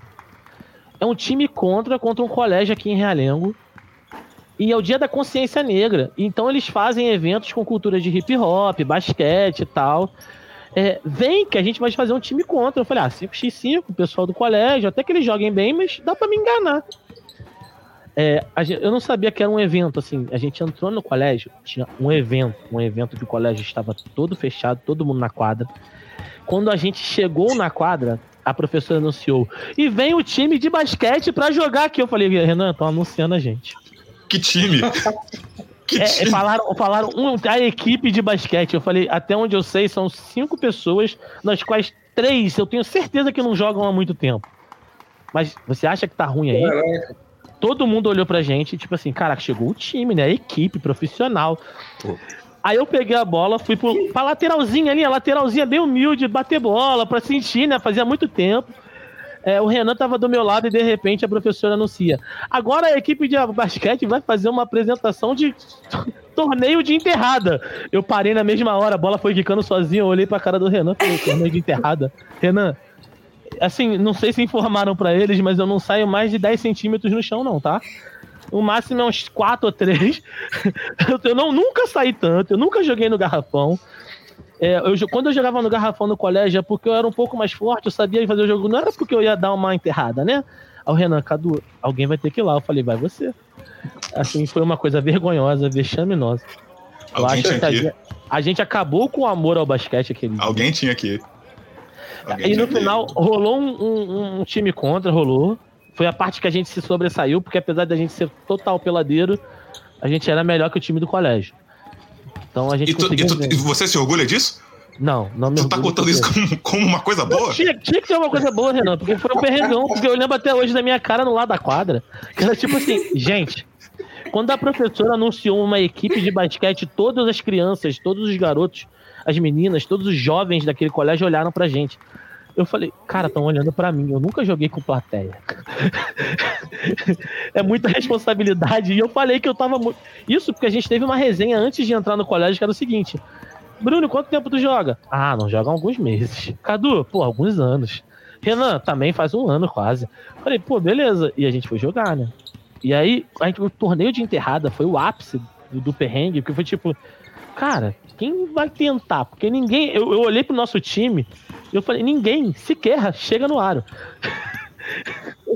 Não tem uma pessoa alto bastante e não tem um cara que saia do chão bastante. Aí eu falei, e aí, o Renan é um cara corajoso, um homem de coragem, um homem audacioso. Quando ele foi pra lá, eu falei, você tem certeza disso, você vai passar uma vergonha que você nunca vai esquecer. Ele foi. O que, que ele arrumou? Então, ele arrumou uma bola que foi uma tentativa de enterrada, no final com uma bandeja batendo no ar e dando tudo errado. Né? Mas ele tentou. Um beijo Mas para o alguém Colégio falou Nicarágua em assim, Realengo. Qual, qual foi, Tony? Alguém deve ter aplaudido, pô. Não, aplaudiu porque as pessoas têm bom coração. Entendeu? O meu, A o profe- meu time mesmo não me aplaudiu. Claro, pô. Vou aplaudir uma coisa horrorosa daquela, vergonhoso. Deus Aí lá me do livre. bom, mas não foi vaiado, pô. Não, Teve até Ah, mas só fomos aplaudidos porque a professora virou no microfone e falou: Vamos aplaudir ele, gente! Porque as crianças estavam olhando pra gente, tipo assim. Esse moço aí, ele não sabe o que tá fazendo, não. Não tá legal, não. Não tá legal, não. É, foi um, um dia. Foi um dia. Foi um dos grandes perrengues que eu passei dentro de quadro. Um dos grandes. Tem um outro, mas não equivalente a esse. Pô, dá, dá pano pra manga. Dá pano pra manga. Eu vou refazer aqui um beijo para o Colégio Nicarágua em Realengo, tá formando cidadãos de bem, de bem com a vida e dando algumas risadas às nossas custas. Mas eu queria passar para outro ponto aqui, tô falando aqui de, é, de localidades e tal. É, deixa eu fazer uma pergunta aqui que vai do coração de cada um. Tony, qual é a sua quadra favorita da cidade? Uau. Ih, coloquei, eu acabei de colocar o Tony Bosch contra a parede. Ele, ele, tá, ele tá pensando, quem que vai sair É injustiçado porque- nessa história? É porque, como vocês estão falando aí de perrengues de quadra, cara, é, sempre foi uma questão de, de, de amor ao basquete, né? Mas quando a gente está em quadra, é a mesma filosofia do Jordan. Eu vou jogar para ganhar se for o troféu da NBA e vou jogar para ganhar se for por um dólar. Se for para jogar por jogar, eu nem entro em quadra. Essa era a filosofia do Jordan. E a galera aqui do Cesarão, né? por nós sermos mais velhos, a gente era muito menosprezado onde a gente chegava, né? É, a gente não teve, a galera em si não teve passagem por clube igual a maioria dos outros bairros, digamos assim. Né? Eu não tive uma boa passagem por clubes, de ficar anos e anos e nem o resto da galera. Então, quando a gente chegava nos lugares, todo mundo queria ganhar da gente. Cara, isso era sensacional, irmão. Isso era sensacional. Porém, a gente fazia amizades e essa galera vinha para tentar ganhar da gente aqui, na nossa pelada. E né, o próprio Delta, onde eu, WG, estudamos, é, o próprio técnico falava no final da temporada, galera, não fiquem sem jogar, eu aconselho vocês a irem no Cesarão jogar, que é o celeiro do basquete, todo mundo vai para lá. Era evento, irmão. A parada era um evento. Então eu não quero ser é, é, injusto e falar que a quadra mais incrível que eu já joguei foi a do CIEPS Maioneri, que foi onde eu comecei. Entendeu? Porém, eu já passei por uns lugares incríveis, como a quadra da Boiobim em Bangu, uh, quadras de basquete no meio do nada, com tabelas montadas com roda de caminhão que a gente fazia, sabe? A gente improvisava dessa maneira. É difícil dizer, sabe? Mas eu acho uma conexão incrível é, a quadra da Jordan Madureira. Né? Infelizmente está um lugar muito marginalizado, está muito abandonado pelas autoridades ali, a galera está consumindo muita droga ali ao redor. Isso atrapalha de você poder convidar pessoas, meninas, uhum. para poder jogar, né? Porque fica um ambiente assustador. Porém, aquele trem passando do lado da quadra, aquele Jordan grafitado na parede, aquela tabela de acrílico. Peraí, gente, peraí, peraí. Chama o Spike Lee, irmão. Chama o Spike Lee para filmar isso aqui. E, cara, é incrível o encontro de gerações hoje em dia. Tem pessoas que me conhecem de muitos e muitos anos, tem pessoas que não me conhecem e passam a conhecer. então é, é, muito especial, cara, porque a gente está velho, mas a gente não está morto, né, galera? Então. É isso aí. é isso. Mais amizades, a gente consegue passar uma filosofia diferente da molecada hoje em dia. Então eu diria para você a quadra daqui da onde eu moro, do CEPS Maioneri, que está abandonada também. Uhum.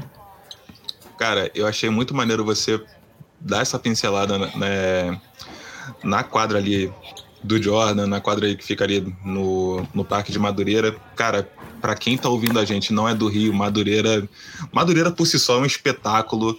Eu, eu um dia desses eu tava, eu tava lendo uma matéria gringa sobre Madureira. Você pegar o olhar de alguém de fora sobre aquele ambiente ali, o que Madureira tem esse peso cultural a ponto de eu concordar com você e falar, Spike ele vem aqui, filma isso, que isso aqui é Sim. isso aqui é vivo, sabe? Só é, gostaria Madureira de dizer que na zona norte muitas tentam, mas só existe uma Madureira. Todo respeito aos outros bairros. O que me entristece muito nessa história é que a Mari sabe disso melhor do que ninguém. Mari, se você pegar a bola de basquete para jogar uma hora da manhã no aterro de Flamengo, você pode entrar? Eu saio correndo. Não, Mesmo aqui nas. Mas, não, mas você pode entrar. Correto? Posso? Não, posso. Não é, não, não é o recomendado. Não é aconselhável a fazer. Mas Exato. digamos que. Mas é digamos que eu. Digamos que eu e a galera do Big Tree, a gente tá com a bolinha, a gente quer ir lá jogar. Não vai ter guarda para te proibir, não tem grade dizendo que tá fechado, de segunda a segunda tá aberto. Tanto na quadra da Terra quanto na quadra da Lagoa. Exatamente. Por que, que Madureira tem hora para fechar? Por que, que em Madureira o parque fecha segunda-feira? Então, ah, eu, eu fico parando para pensar, velho, assim, é é como a gente estava conversando, né? Às vezes na Zona Sul, se você está no Leblon e você andar um pouquinho, tu sai em Ipanema. Tu anda mais um pouquinho, tu tá em Copacabana. Cara, aquele Parque de Madureira ali, ele representa a Zona Norte inteira. E vem uma galera do centro, vem uma galera da Zona Oeste, vem uma galera da Baixada para ali. Cara, e, o, e a parada tem dia para funcionar, horário para abrir, horário para fechar. Aí você para e pensa, poxa, mas por que, que aqui é assim? Então é algo que me entristece, né? Porque a gente acaba não conseguindo se conectar da mesma maneira com o resto da cidade. Eu, por exemplo, que para mim ir para Madureira é uma hora, uma hora e pouca de viagem.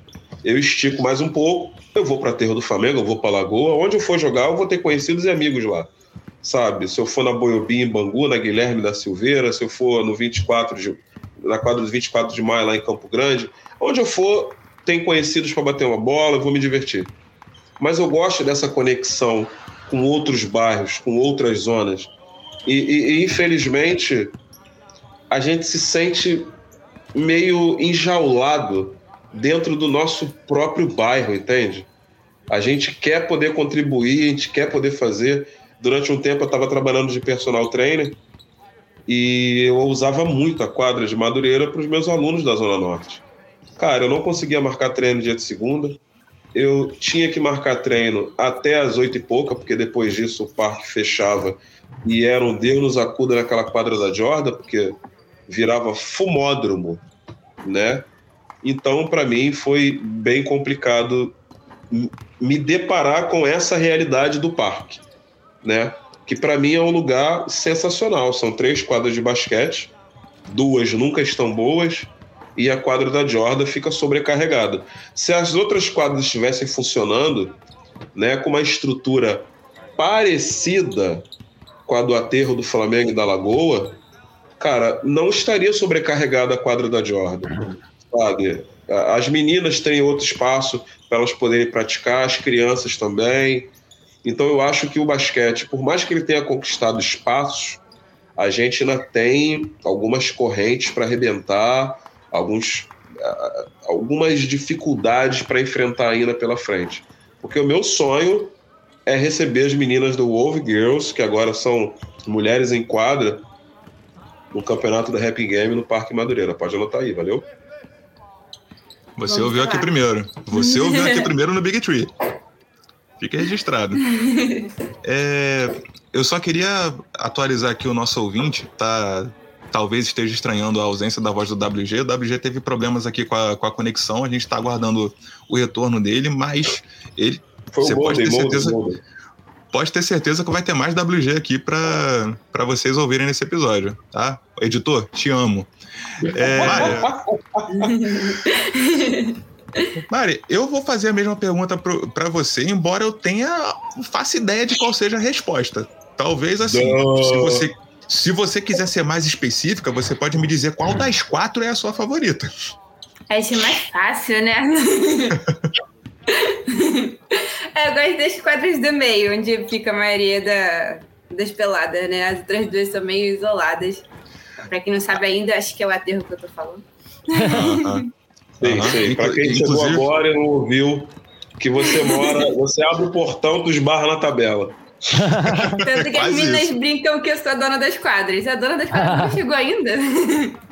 É quase isso, praticamente. E eu vou falar que realmente as quadras do meio, cara, para quem, para quem conhece e para quem não conhece, eu vou ver se eu linko uma foto no, no post desse episódio. Cara, é uma pintura. Eu acho assim, um visual lindo, lindo, lindo. Tá jogando basquete, ela tá de cara com um visual desse, é algo, pô, lindo Exatamente. demais. E não, e são as perfeitas, porque a mais do lado, perto da passarela, ela é muito próxima da pista. Então, cai muita poeira, tem muito barulho, porque é do lado da pista dos carros e é do lado do, da quadra de futebol. Então, a bola de futebol também cai ali. E a outra é muito isolada e é a única que tem tabela de madeira. As outras uhum. são as tabelas de acrílico. Então, também são as melhores.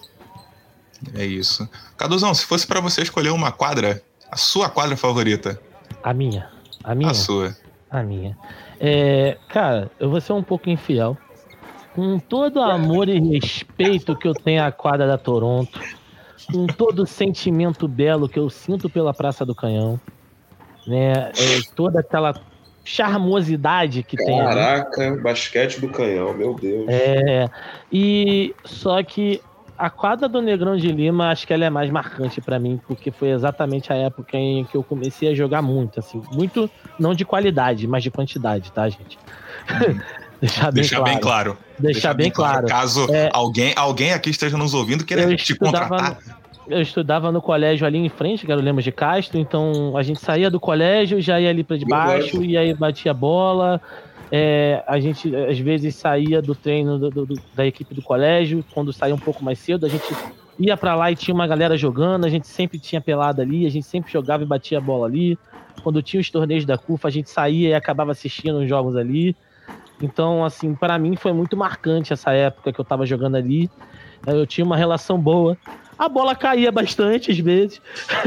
tinha esse diferencialzinho. Eu acho que o Ara era meu amigo.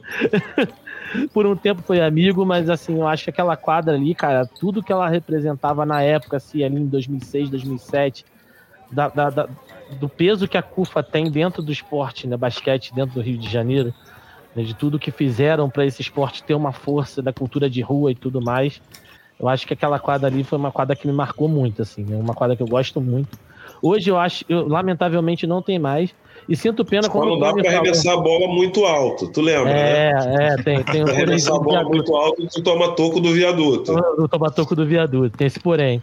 Mas. Tô ligado. É, o, o, ali acho que é uma pena também que o Parque Madureira não tem esse acesso 24 horas de segunda a sexta, né? Porque é uma estrutura muito boa pra, e, e, e puxa muito todo mundo da Zona Norte, como você falou, o pessoal da Zona Oeste vai. É, o pessoal do subúrbio busca muito Madureira, porque é um local de fácil acesso para toda a parte suburbana do estado, né? do, do município, principalmente. Então, é, é uma pena que não esteja de acesso aberto assim tanto tempo, né? Mas é, para mim é o Negrão de Lima. E agora eu faço a pergunta para você, Renan. Roubei teu post de host. Qual a sua quadra favorita? Agora eu quero ver com quem você vai se comprometer. I love basket. Você, você deu, você deu um spoiler terrível. Você, você sabe. Você, você sabe muito bem, cara. Assim, eu, eu vou roubar aqui na minha pergunta. Eu vou mencionar dois lugares que são muito significativos para mim. É, que é a quadra da Rua Toronto, ali no, ali no Ponto Chique. Inclusive, tem gente que mora no Ponto Chique, em Padre Miguel, e fala que aquela rua não é a Toronto. Azar deles. Saudade, saudade Tomás. azar deles, para mim, ela é conhecida como a Rua Toronto. Se não é azar, é, agora é. É uma quadra assim, pequenininha. A Mari mencionou que ela é a dona da quadra do aterro. O dono da quadra da Rua Toronto é o Júlio. O parceiro que mora ali, ele cuida da quadra como quem cuida de um filho. É um lugarzinho assim muito bacana pra gente jogar. DJ Joels é... não, né? Oi? O DJ Joels não, né? Hum, e Tony, agora você me pegou. Só tem um amigo como que Júlio. joga ali também, que ele tem os parentes lá na gringa tal, que é Júlio, só que eles chamam de DJ Joels. Eu, agora tu me pegou, eu só conheço ele como Júlio, mas assim, é possível. É até, é até é, possível. É. Mas. E foi, foi ali onde eu fui pegar minha bola e fui aprender o basquete na marra, sabe? Sempre, sempre gostei, sempre, é, sempre gostei do esporte, mas foi ali que eu fui tentativa e erro, vendo o que, que dava certo, fui me desenvolvendo, ou, ou pelo menos tentando. Foi onde eu marquei as peladas com o Cadu, com o Mogli, com, com amigos, onde a gente construiu um laço de amizade muito forte ali naquela quadra. E a quadra da Praça do Canhão, em Realengo, próxima estação de trem. É, cara, olha, era, era minha religião aquilo ali. Era todo domingo, era pelada, e aí, cadê vocês? Vambora. Era minha religião jogar, jogar ali na Praça do Canhão. Uma quadra, assim, sensacional. É, ela tá dentro de uma área militar, é, hoje ela está hoje ela tá fechada. O, o, motivo até então é, é, a pandemia, o pessoal não está liberando chegar lá, mas eu espero que é, muito em breve ela volte a ficar a ficar disponível para a gente poder jogar ali, porque é um espaço muito bacana e também formou, formou muita, muito peladeiro. Eu me, eu me incluo aí. Lugar sensacional. Agora, agora deixa eu, deixa eu passar a bola novamente para os nossos convidados, nossa, nossas estrelas. É, eu queria saber de vocês, vou começar com você, Mário. Eu quero, eu quero ouvir de você um desejo para nossa cidade. Eu quero que isso envolva Rio de Janeiro e basquete. O que, que você gostaria de ver acontecendo? Ih, meu Deus. é... ah, eu gostaria que o basquete fosse mais incentivado é... desde os colégios, né? Eu acho que principalmente dentro de casa tem que começar, principalmente para as meninas, como eu falei. É... É o meu desejo é ver cada vez mais gente jogando, e principalmente mais mulheres jogando em todas as quadras do Rio, independente da, da zona. E, e é isso que eu quero pra. Porque passar pelas quadras, só ver, só ver homem jogando e às vezes ver uma menina e ver ela jogada de escanteio porque eles não querem que ela jogue é muito triste. É muito deprimente para mim. Então eu espero que. Eu acho que tá melhorando. Então, meu desejo é esse: que tenham muitas pessoas de todos os gêneros jogando. Sensacional. Tony, com você. Cara, é bem básico o que eu desejo, né? Na verdade, o que eu quero, é, especificamente para o Rio de Janeiro como cidade, para o Brasil como país, é que a gente pare de olhar o nosso país como o país de um ritmo só, o país de um esporte só. Eu acho que a gente precisa ampliar os horizontes. A gente tem ótimos atletas atuando no estrangeiro, não só no basquete, como vários outros esportes. Mas para que o sonho da Mari se realize, um jogador de basquete profissional, independente dele ser homem ou mulher, ele não pode ganhar 5% do salário de um jogador de futebol. Né? Porque se tá ruim pro cara, imagina pra mulher, né? Então, assim, eu quero que melhore por um todo, mas como eu sei que o sistema é por etapas, eu gostaria muito, cara, que a gente não fosse a terra só do futebol, sabe? Eu queria que os clubes de futebol eles olhassem com carinho para os atletas de base. Eu já fui atleta de base, meu filho é atleta de base hoje em dia. Tetracampeão estadual, bicampeão brasileiro, mas não pode viver do basquete. Né? A bolsa de estudo dele é por causa do basquete, porque a escola deseja que ele participe dos campeonatos, então ele tem um ótimo estudo, graças a Deus tem a bolsa de estudo no Colégio Santa Mônica. Abraço, Agostinho. Obrigado por tudo, irmão. E, e as passagens dele pelos clubes acabam sendo marcadas por algumas dificuldades que a gente observa nas categorias de base, que não tem o mesmo carinho né, que o futebol tem. Pode ser o melhor jogador, pode ser o jogador iniciante.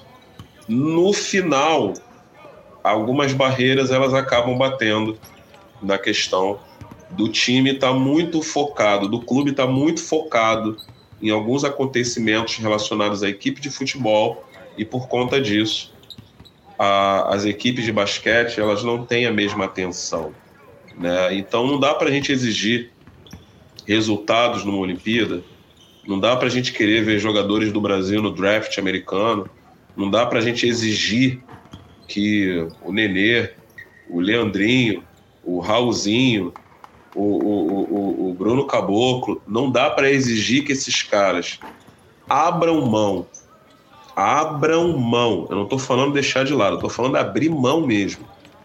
Você vai abrir mão daquilo que você sonhou a tua vida inteira para disputar por uma equipe que só lembrou de você porque você está na NBA sabe? É, é, é, é de partir o coração. Porque esses caras, eles ainda são tratados como vilão da história, mas na verdade, eles são fruto do sistema. O mesmo sistema que fez com que eles tivessem um sonho de ir para outro país jogar, porque não dá para ter o sonho de jogar aqui. Se tivesse o sonho, se, se esse sonho pudesse ser realizado aqui, você pode ter certeza que eles vestiriam a camisa da seleção sem pensar duas vezes mas eu compreendo o quanto é difícil que envolve vidas. A vida deles, o sonho deles, a família deles, sabe? Então eu queria que o nosso país, né, começando pelo nosso estado, que valorizasse muito esportes olímpicos.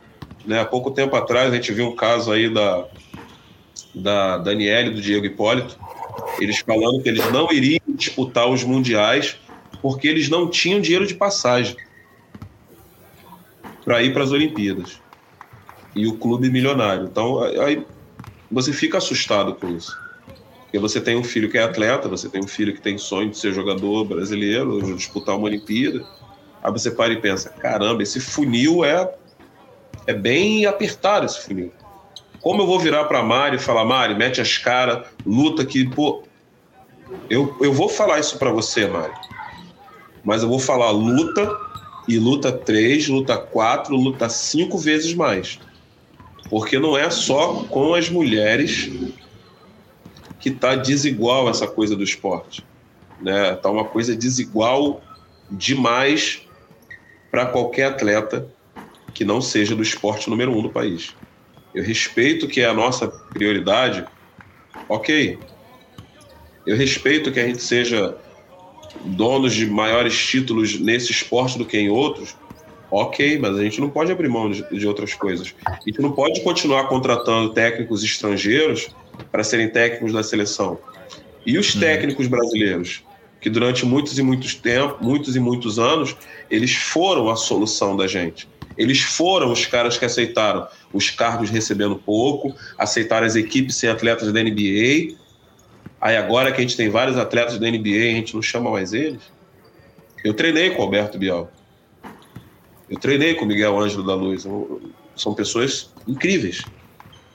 Não estou dizendo que eles são melhores do que outros, mas daí a você trazer técnicos estrangeiros, daí a você naturalizar americanos para disputar uma Olimpíada. Cara, as regras dos campeonatos nacionais elas permitem quatro estrangeiros por equipe. Como assim, velho? Como que você vai ter chance como brasileiro se a regra permite quatro estrangeiros por equipe? Fala para mim. Então, o meu maior desejo para a cidade é, e para o basquete é que um valorize o outro, sabe? Não que o basquete dependa do país e, e do estado, mas que um dependa do outro, que um cuide do outro que exija esse equilíbrio, não só por não, somos uma cidade paradisíaca, vamos explorar o turismo, vamos. Não, eu gostaria que a cidade ela tivesse o carinho com todos os esportes, com a capoeira, com o basquete, sabe, com o rugby, que é um esporte que tem trazido muitos, muitos fãs, muitos atletas para praticar, para todos os atletas sabe? Tô feliz que está tendo uma liga nacional agora, uma liga nacional feminina, sabe? Está se expandindo para o estadual, sabe? Queria agradecer a todos os esforços da FEBERG por poder estar tá fazendo as categorias de base competir, abrir espaço para equipes menores competirem. Queria agradecer a NSB pelo trabalho sensacional que eles fazem. É incrível isso. Você conseguir colocar em quadra três árbitros numa partida de basquete no Rio de Janeiro, cara, é algo, revolu é algo revolucionário para quem viu isso começar, para quem viu isso capengar. E hoje a gente tem várias ligas. A gente tem a FEBERG, a gente tem a LSP, a gente tem a Liga Anglo, a gente tem a NBC. Então, cara, graças a Deus. Mas que os nossos governantes entendam que dessas pequenas ligas, que a Mari, que o Thomas, que é meu filho, que está na foto aqui atrás, que eles podem ser jogadores olímpicos. Que amanhã ou depois a gente pode levar um título graças a esses jogadores. E se eles não forem gratos a tudo que o país fez por eles, eles não vão voltar para defender a gente em Olimpíadas. Então, é esse o meu desejo. Eu gostaria muito que o país e o nosso estado tivesse um carinho enorme com o basquete, porque o basquete já ama o nosso país e o nosso estado. É isso. Cadu, seu, seu momento vereador. Você, você, você é um projeto de vereador frustrado. É, devo ser. é, assim, não tem nem o que falar, né? Eu acho, eu só vou reforçar o que a Mari e o que o Tony falaram, né? essa importância de, de, de a gente dar mais atenção a todos os esportes. Né? Não é que a gente vai investir a mesma coisa que a gente investe no, no futebol, no basquete, mas pô, do jeito que tá, tá muito cagado. Sabe? É, porque é muito verdade. cagado. É, e, e, tipo assim, é dar uma atenção normal, cara. Se a gente der um mínimo de. se esforçar o um mínimo de dar pelo menos um suporte para um atleta de condição. E como a gente cita aí várias vezes, chegando numa Olimpíada, todo mundo reclama que o cara não ganha medalha de ouro. Pô, mas o cara chegar e ganhar medalha de ouro é mó rolê que ninguém sabe. Entendeu? E muitas vezes quem ganha é aquele cara que tá pô, penando na vida para conseguir isso. E um desejo mais simplório, que chega a ser fútil na frente do que eles falaram, era um jogo da NBA oficial valendo alguma coisa no Rio Nossa. de Janeiro. Nossa! É, é, é bem fútil, mas tipo assim, eu gostaria, porque com todo respeito ao Flamengo e ao Orlando Magic, quando teve esse jogo. Ih, polêmica, polêmica, polêmica, o polêmica. time do Flamengo era bom, era bom. O do Orlando é essa franquia que não sabe aonde vai, nem de onde veio. Tá perdida na vida. Então, Vamos botar um joguinho decente, gente. Só pra entretenimento, entendeu? A gente gosta. A gente Cara, quer assistir.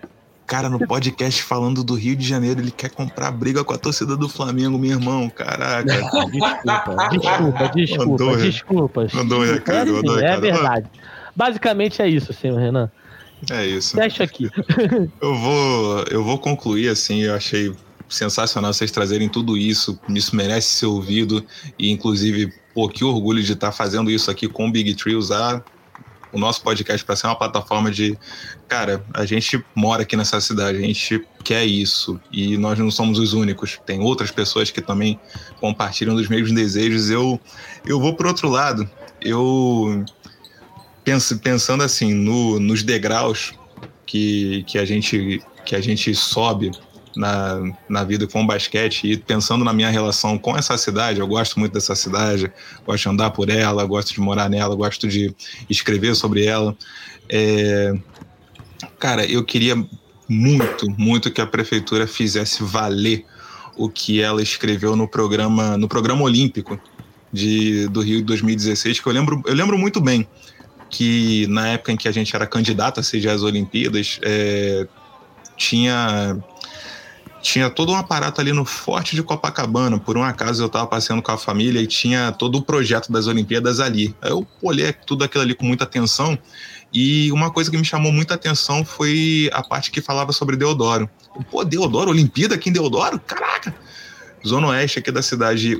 Uma das justificativas para ter equipamentos em, aqui em Deodoro, equipamentos olímpicos, era que grande parte da população jovem da cidade mora aqui, na Zona Oeste. Então, cara, faz valer esse projeto, sabe? Não coloca só no papel. Você andar aqui pela Zona Oeste e ver quadra quebrada, quadra depredada, quadra sem conservação. A gente tem um Boa. exemplo aqui muito, muito próximo é, aqui no Parque Leopoldina, que tem, tem uma quadra muito bacaninha. A gente se reúne para jogar ali de vez em quando, tem uma galera que joga final de semana. E tem vezes que o, o aro sai da tabela por desgaste. E aí o pessoal solta o seguinte: pô, tá chegando, tá chegando o ano de eleição. Aí a gente vai reformar a quadra. Pô, só com o ano de eleição que tem que reformar a quadra? Cara, absurdo. Exato. Entendeu? Sabe? Então, pô, vamos, vamos fazer valer isso, sabe? Vamos cuidar do que é, do, do que é nosso e, e começar com essas oportunidades que cheguem com a pessoa descobrindo a bola ali na quadra e chegando, quem sabe, ali na seleção brasileira. Vamos, vamos fazer valer. Esse é, esse é meu desejo. E eu queria encerrar esse episódio aqui, ó, rapidinho, fazer um bate-bola. Perguntei, respondeu. Não tem, não tem muita justificativa, não tem muito caô. Eu vou, eu vou, vou usar o Cadu como cobaia. Ó, a Mário fez cara de assustado. Eu só queria falar pra vocês. A Exato. Mário fez uma cara assim. Quando você falou bem rapidinho, eu vou perguntar, você responde na hora. Ela. Ai, meu Deus, eu fico nervosa. Fica tranquilo. É, de frente, de frente com o Gabi, com outras pessoas, na verdade. Mas eu vou, para vocês terem uma ideia, Cadu, eu quero que você me fale aqui agora, tá? Não. Uma pessoa com quem você gosta de jogar e uma pessoa contra quem você gosta de jogar. Eu quero nomes. Eu quero nomes. Nomes? Tu quer realidade? Eu Renan, quero realidade. eu te amo. Mas o meu, o meu armador é o Peixoto. Ô, Peixoto, grande É Peixoto. o Peixoto, grande Peixoto. É, eu gosto muito de jogar com o Peixoto. Aham, É, contra quem eu gosto de jogar? é isso. Cara, pergunta difícil. Uau. Tem um cara na Toronto, eu não sei se é o Júlio. Eu não sei se é ele. Mas é um cara que eu tomei uma surra muito grande de- desse cara. Assim, o cara jogava muito. E eu joguei mais de uma vez com ele. Eu gosto, porque eu aprendo. Sabe? Eu gosto muito da questão da defesa. Então, um cara desse me, me força a, a- a tentar ser um pouco melhor. Então, eu acho que é, é- é esse cara que. Você, que eu não lembro seu nome, pode ser o Júlio, não sei, talvez, da quadra da Toronto, que, que joga pra cacete. É você. Olha, surra, surra na quadra da Toronto, assim, corre muito risco de ser o Júlio. Corre muito risco de ser o Júlio. Supernatural. Vamos lá, Mari. Quero, quero, quero elogios. Quero que você me, quero, quero nomes. Quero que você me fale uma pessoa com quem você gosta muito de jogar ou uma pessoa contra quem você gosta muito de jogar. Eu gosto de jogar muito com uma, uma super amiga minha, a Daki, ou Lia. Ela também, quando era mais nova, ela jogava em todas as quadras do Rio de Janeiro.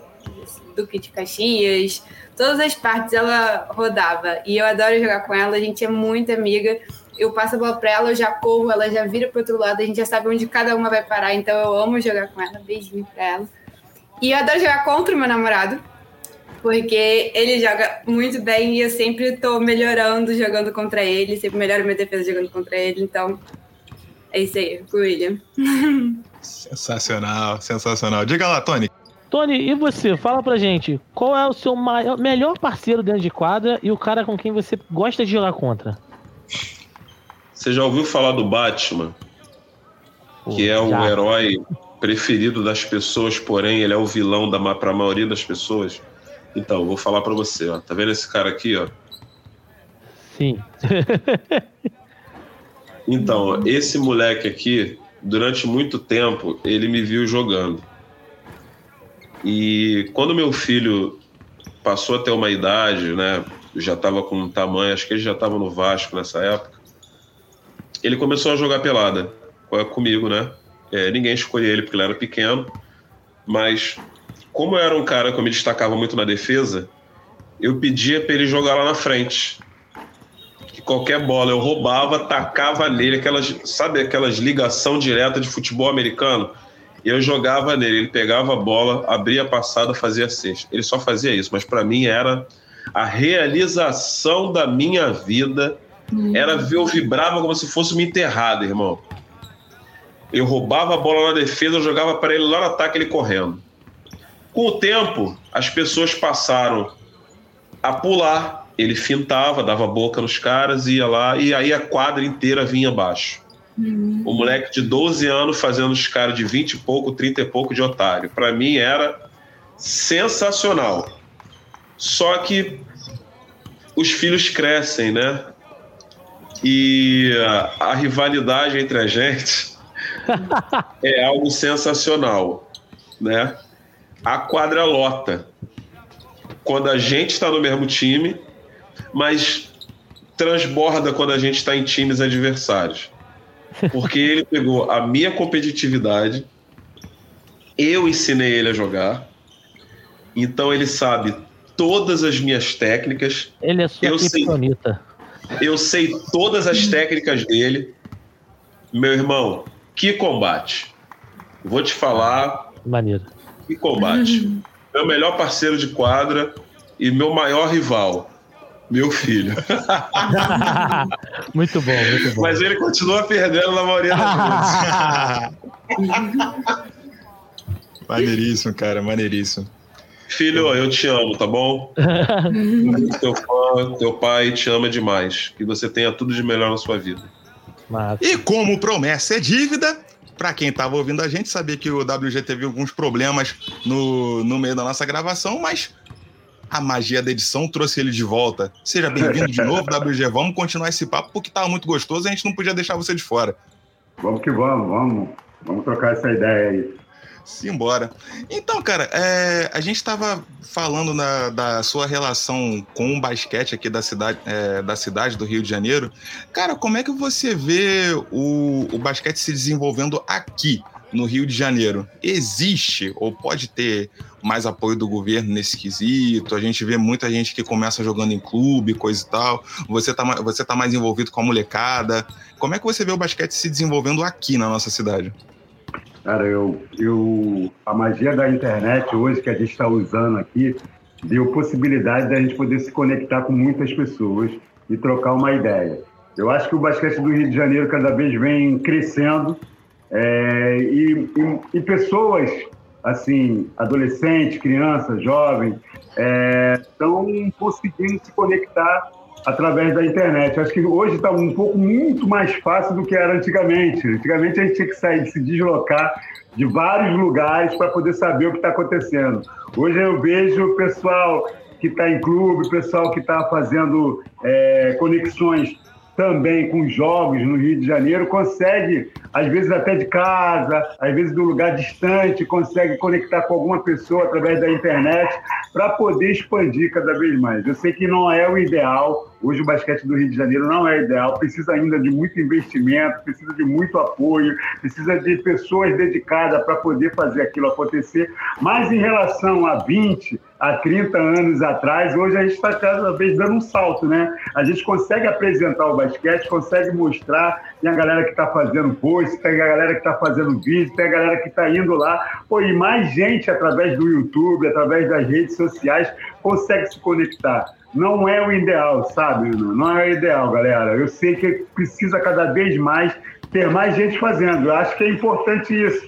E eu vejo até até o Twitter, 10 anos atrás, você via outras pessoas, era um grupo reduzido, né? Hoje tem tantas tem tantos é, podcasts, tem tantas pessoas fazendo, tem tantas pessoas comentando sobre o basquete, isso incentiva as outras pessoas a fazer.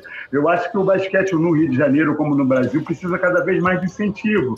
É, é ele ser jogado na escola, é ele ser jogado na praça pública, é ele ser jogado no condomínio, é ele ser jogado em tudo qualquer lugar. Onde a gente pode botar uma tabela e pode é, chegar junto com uma bola, a gente vai criar é, esse ambiente para a gente ter cada vez mais pessoas jogando, participando e, consequentemente, é, chegando, alçando lá a seleção brasileira e jogando em outras, em outras ligas. Eu acho que é isso. A gente precisa fomentar, a gente precisa ter pessoas igual vocês aqui, né? Comunicando, mostrando e, e, e dando incentivo ao basquete para o basquete crescer crescer de uma tal forma que a gente vai acreditar que das 10 a 15 anos a gente consiga tomar cada ponto do Rio de Janeiro, cada ponto do estado do Rio de Janeiro, cada ponto do Brasil, a gente possa chegar com essa, com essa força. E é sim multiplicar, cada vez mais, multiplicar, multiplicar, porque eu acredito que a gente consiga isso, só com união.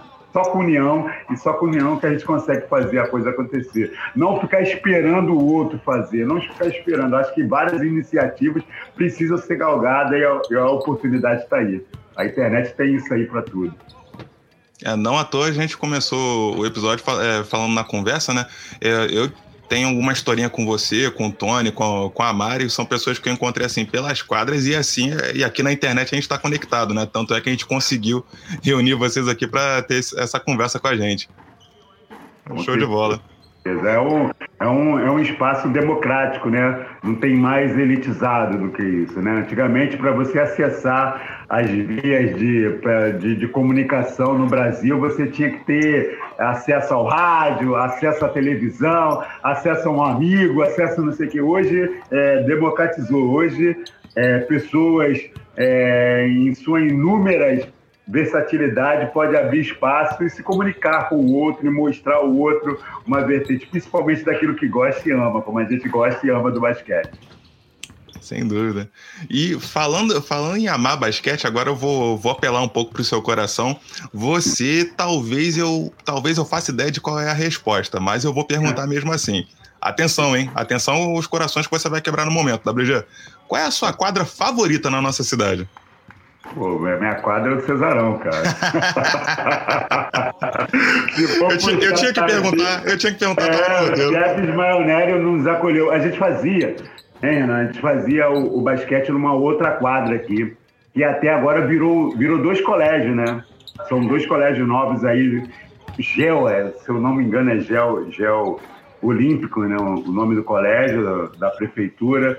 A gente fazia um, um, um trabalho nessa quadra e quando houve esse, esse, essa interrupção ali, a gente passou para fazer para o colégio CEP Ismael Nery.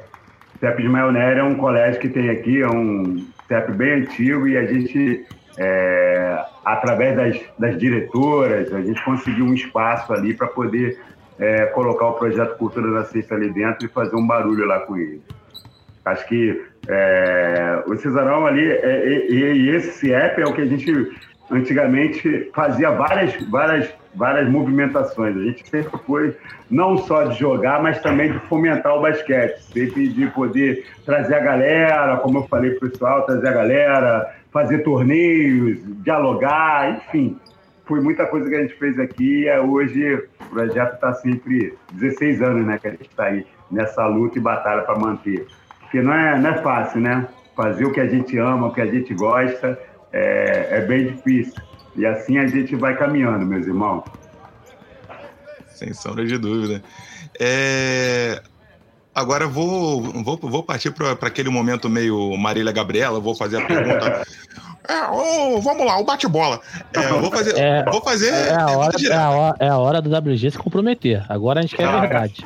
Agora a gente quer a verdade. Isso aí, vamos, vamos. Porque já que, já que a gente tá, tá fazendo um episódio dedicado ao Rio de Janeiro, né? é, Carioca sempre tem aquela provocação. WG, abre seu coração agora pra gente. Qual é o time que você torce? Você pode até falar sua escola de samba, se você quiser, mas. Vamos lá. Cara, eu não tenho como correr, sou flamenguista, cara. Sou flamenguista mesmo. Cara, a escola de samba, eu, eu, eu pouco vou, cara. Eu pouco vou.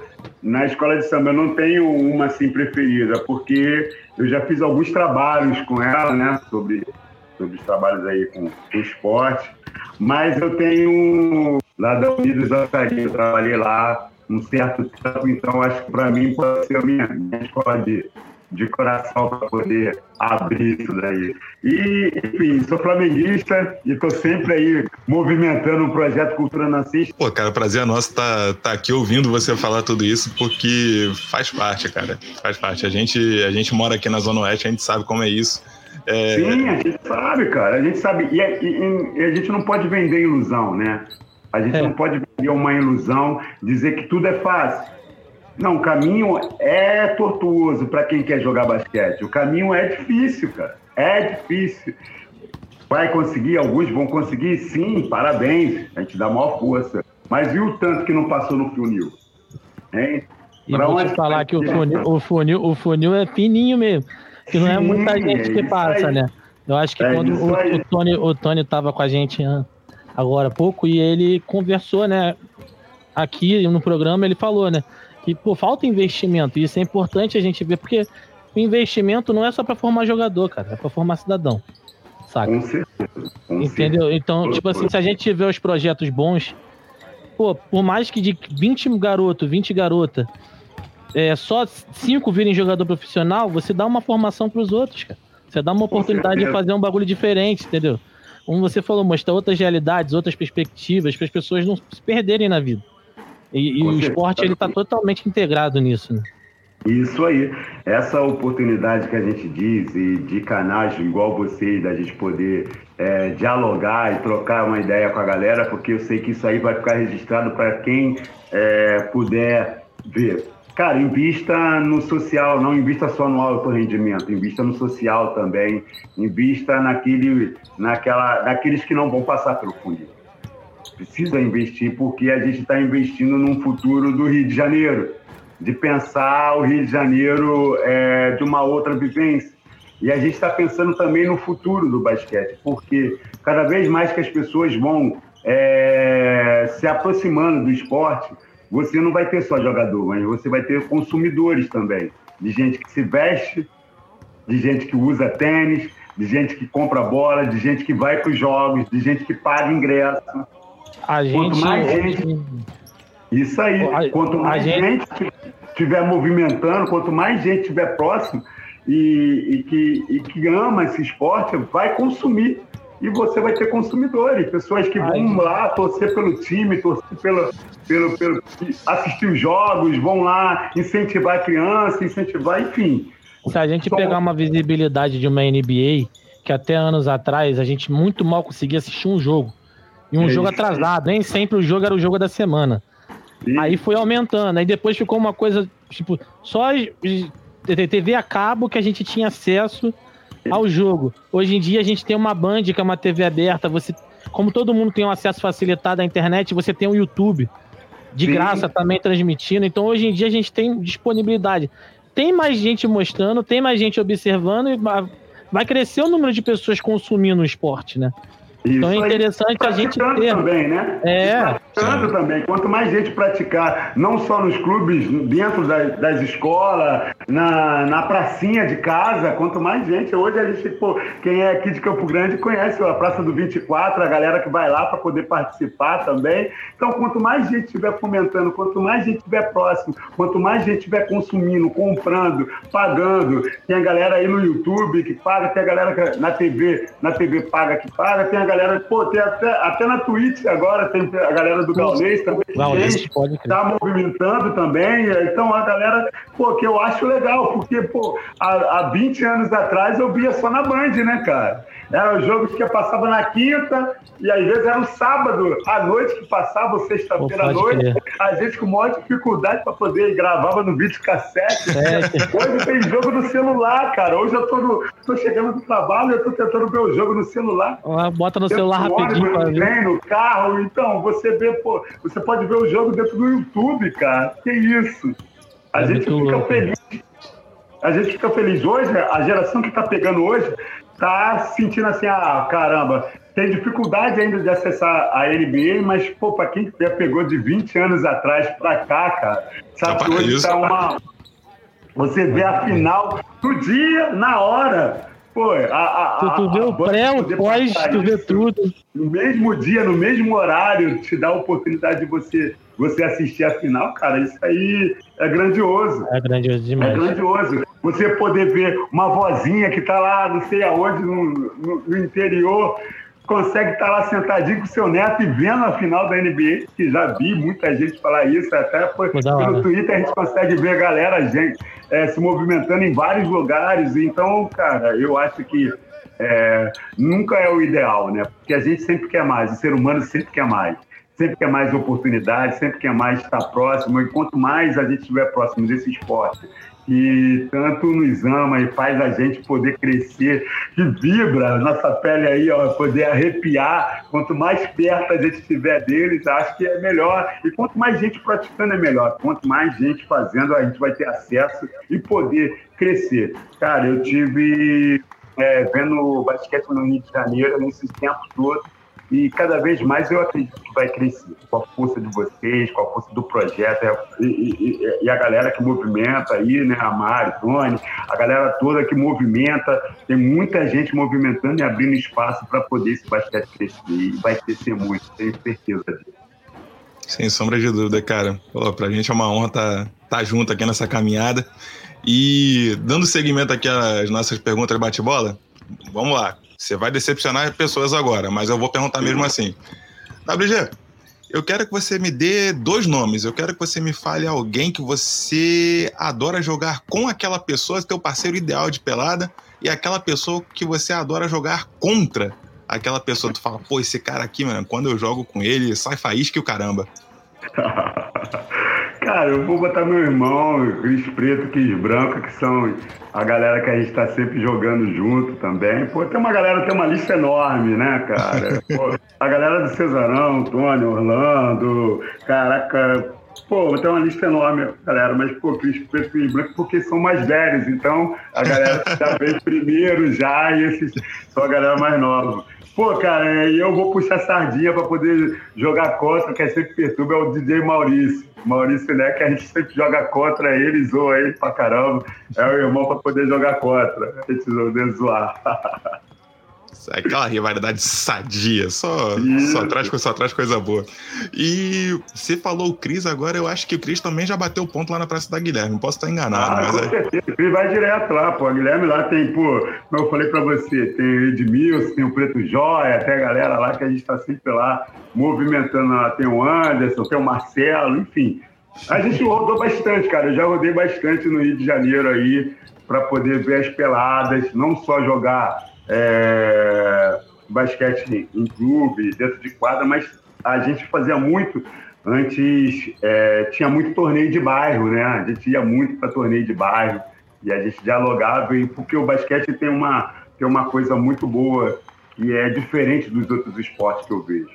É, por mais que esteja a- a rivalidade que tem no basquete, geralmente quando termina a partida, a gente sempre forma é, amizade, e amizades verdadeiras que a gente consegue levar todo o tempo no futebol, que eu já participei e fiz algumas coisas, sempre tem uma rivalidade que você não pode ir no lugar do outro, porque lá tem um grupo tal que você não pode ir. No basquete é o contrário, a galera chama para você ir, para você participar e para você estar perto. Então acho que é legal no Rio de Janeiro isso. É legal da gente poder conectar a cidade através do esporte e essa é uma das formas, né, da gente criar é, é, laços verdadeiros com, com o basquete. Então a gente sempre vai para a Praça da Guilherme, Praça do 24, enfim, a gente está sempre mobilizando aí. É bem legal. Pô, show de bola, cara. E agora, assim, vou passar a bola para você pro, pro momento de despedida. A gente encerrou esse episódio com um desejo para nossa cidade. Eu queria que você deixasse aqui para gente um desejo que você tem para o Rio de Janeiro, para essa cidade, para o basquete dela e que a gente possa estar tá carregando essa mensagem aqui nesse episódio para tantas e tantas pessoas que vão ser contempladas por essas palavras. Irmão, eu desejo que o Rio de Janeiro é, tenha a oportunidade de poder unir esporte, cultura e educação. A gente possa dialogar com todas é, o poder público, com todas as crianças e com todos os jovens ou adolescentes, a gente poder é, dizer olho a olho. E que todos os pais, né, todas as mães, todos os pais possam ter a oportunidade de poder criar o filho nesses três vertentes. E a gente sempre diz assim no projeto Cultura na que a bola, a bola representa esporte, e a caneta representa educação, arte e cultura. E aqui a gente mistura sempre com poesia o basquete. A gente diz assim: é muito fácil, irmão, a gente fazer neném. Qualquer palhaço faz, mas os verdadeiros pais sempre fazem algo mais quando fazem alguém. Porque um pai vai além do possível e impossível para criar o filho bem. Bota a vida no trilho, bota o filho no trem, que ele vem. Para continuar a nossa viagem, nós aqui estamos de passagem, mas deixamos na bagagem, no nome, no sangue, nos genes. Esses são os bens que um pai passa para o seu filho ou filha, que vão passar para o resto da família. Maravilha. Toda criança traz a herança dos seus ancestrais. Deus fez o homem à sua semelhança, porque os filhos são feitos à semelhança do Pai.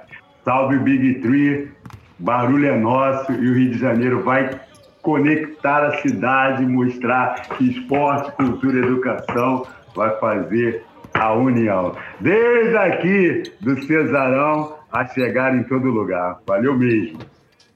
Pô, que cara sensacional, cara. Galera, pô, que prazer imenso estar gravando esse episódio aqui. Pô, WG, pô, tá demais, cara, tá demais. Palavras, palavras. E aí, já, galera, que quiserem acessar aí a rede do, do projeto, é Cultura na Sexta, sexta de basquete, não é de sexta-feira, não. Cultura na Sexta. É só procurar lá no, no, no Twitter, no Instagram, no Facebook, a gente vai estar dialogando aí com a galera do Big Tree. Show. Pô, e agora eu, queria, eu vou aproveitar, eu queria... roubando o post, mais uma vez de host do Renan. Renan, você não vai fugir dessa pergunta. Rapidamente, sua melhor dupla e seu rival número um?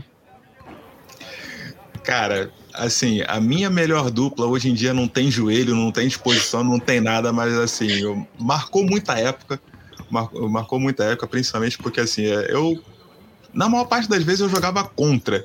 Justamente por jogar contra, quando a gente jogava junto, para mim era um acontecimento. É, eu me achava, pô, o Tim Duncan e o David Robinson, as torres gêmeas. Na moral, é, é, mas é só um detalhe, eu já sei de, de quem se trata e vou adiantar, as torres gêmeas quando caíram, tá? Não eram as duas em pé. As duas caídas. O meu melhor armador de 2000 que, que bate no teto, meu, meu amigo Mogli que faz parte aqui do nosso projeto também. Jogar com ele sempre, sempre me deixou muito, muito feliz, que é um, é um parceiraço meu. E como, como eu falei, é, foi até a pessoa que, quer queira, quer não, me, me, me empurrou um pouco para a posição número 4, porque é um negócio que eu carrego assim de escola, né? Não que eu seja alto para pivô, mas na escola eu era o mais alto da turma. Ah, você é o mais alto, vai pro meio do garrafão, coisa e tal. Então eu sempre tive essa jogada, essa ânsia de querer jogar na posição 5. Mas pelo Mogli ser mais alto ainda do que eu e ser um, repo, um reboteiro e um distribuidor de toco muito melhor do que eu, eu me interessei em jogar pela posição 4, que é onde eu gosto de jogar hoje. É, acho que Já me deu até vontade de jogar pelada, cara. Poxa oh. vida. Eu também. Vou pra onde? Tá aberto o aterro aí, Mari? Tá aberto, pode vir. Tá aberto o aterro aí? e é uma pessoa assim que eu gosto muito de jogar contra, que é daqui da Zona Oeste também, é uma pessoa que ganhou o apelido de braçudo. Eu acho que ele faz jus porque o. Nossa Senhora! É. Oh, o Tony, tá, o Tony tá fazendo a cara aqui, tipo, eu acho que eu sei quem ele tá falando. Eu acho, eu acho que eu sei quem é. Tá é. O Charles aqui da. O da Charles, pô! Cara, o Charles, ele é uma figuraça, cara. E assim, por que, que eu gosto de jogar contra ele? Ele é o meu total oposto assim, a nossa filosofia dentro de quadro não bate. Quando a gente, quando a gente tá no mesmo time, sai briga porque ele fala: "Não, a melhor defesa é o ataque". Eu falo: "Não, tem que voltar para defender". O negócio não uhum. casa. Agora quando um tá jogando contra o outro, aí, meu irmão, aí aquilo ali, pô, me inspira. É, é uma figuraça o Charles. Queria mandar um abraço para ele. Pô, é. abração, Charles. Pô, tá me devendo um filhote, hein? o papo é reto, irmão. O papo é reto. E falando em papo reto, eu queria aproveitar aqui e convidar vocês para fazer as despedidas. E, assim, Carioca chegar a dar aquela provocada, coisa e tal. Eu quero, assim, que vocês façam a despedida gritando: pô, meu time do coração e se tiver a escola de samba, minha escola de samba do coração também. Tá? Joga na roda aqui, fala Mengo, Vasco, Fogo, Fluminense. Quero que você. Eu quero barulho aqui. Quero barulho. Quer começar, Mari?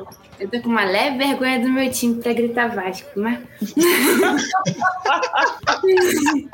sem medo, Mari, sem medo, sem medo. Posso sem gritar com The State? Pode, pode. Tá valendo, tá valendo. Pô, mas aí eu preferiria gritar Vasco. Eu preferiria gritar Vasco. Eu senti uma alfinetada aí, hein, Renan? É isso. Fala então, Mari. Fala com força, Mari.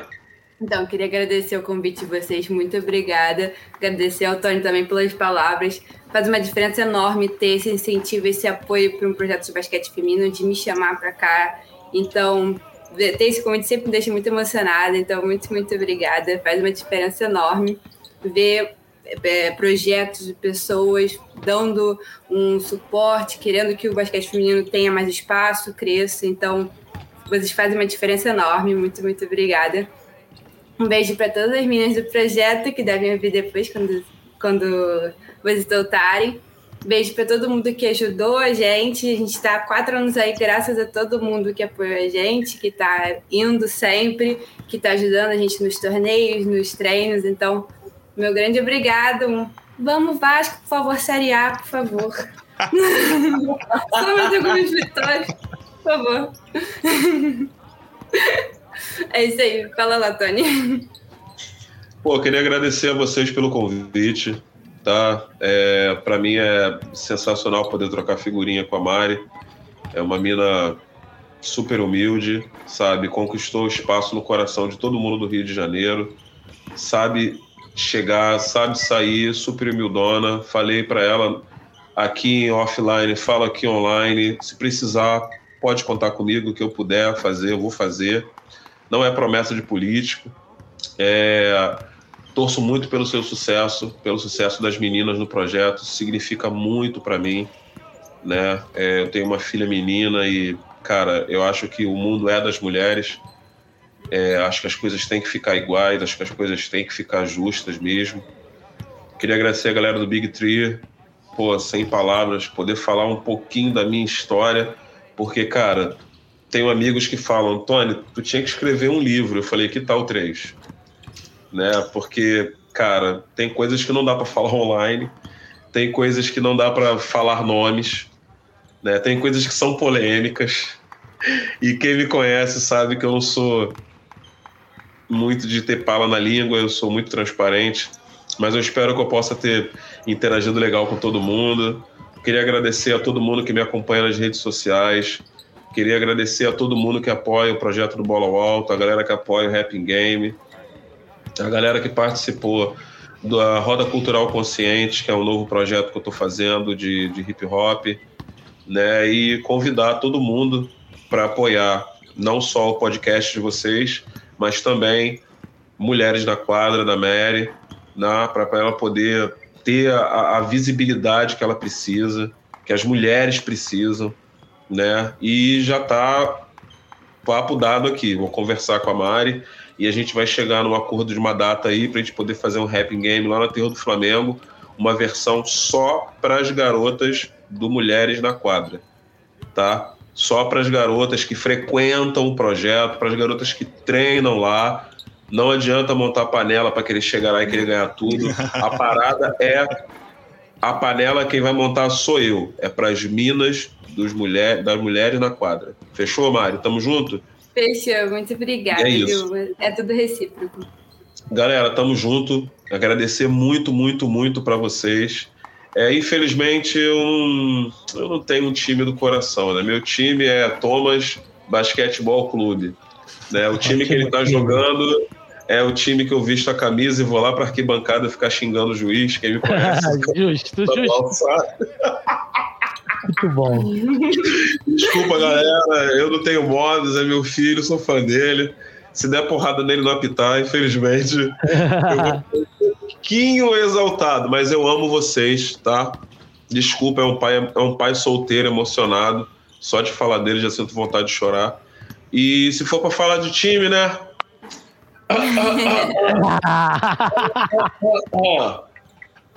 Tem chance essa temporada, hein? Desculpa, Mari. Pra quem, não tá, pra quem não tá vendo, o Tony Boss está ostentando uma camisa do Chicago Bulls aqui na nossa cara.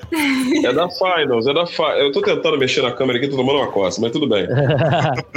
pra mim, foi o maior time de basquete da história, Chicago Bulls, Michael Jordan, Dennis Rodman, Scott Pippen, Tony Kukoc, Ron Harper, certo? Quando Jordan se aposentou, eu perdi o prazer de torcer por uma equipe. Né? E comecei a torcer por um bom jogo e sempre torço para os times menosprezados, né? Porque eu sei que rola uma certa panela para que os times que vendem mais camisas vençam na NBA. Mas esse ano. Ó, esse ano, ó. Estão deixando, estão deixando a torcida sonhar. Eu vou tirar as camisa tudo do armário, bebê.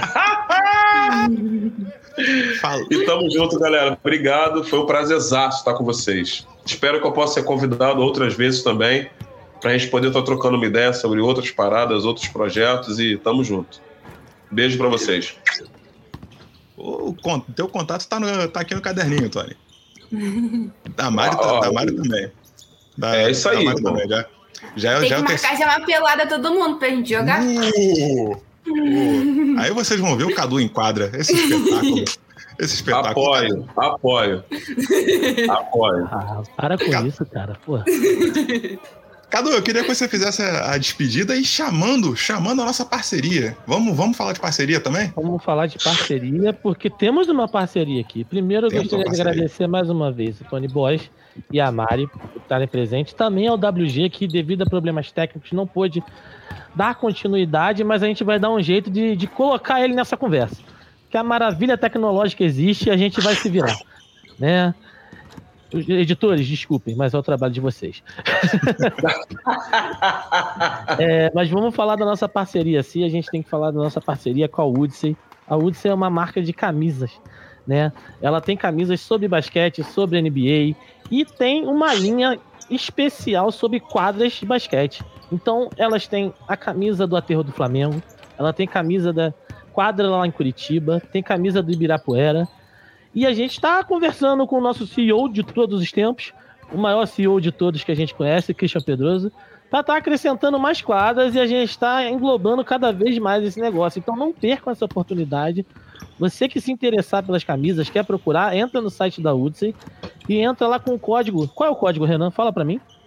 O nosso querido Big Tree, BIG3. BIG13 e você tem um descontinho lá na compra de uma camisa, porque pra gente ajudar a gente também, né? Por favor.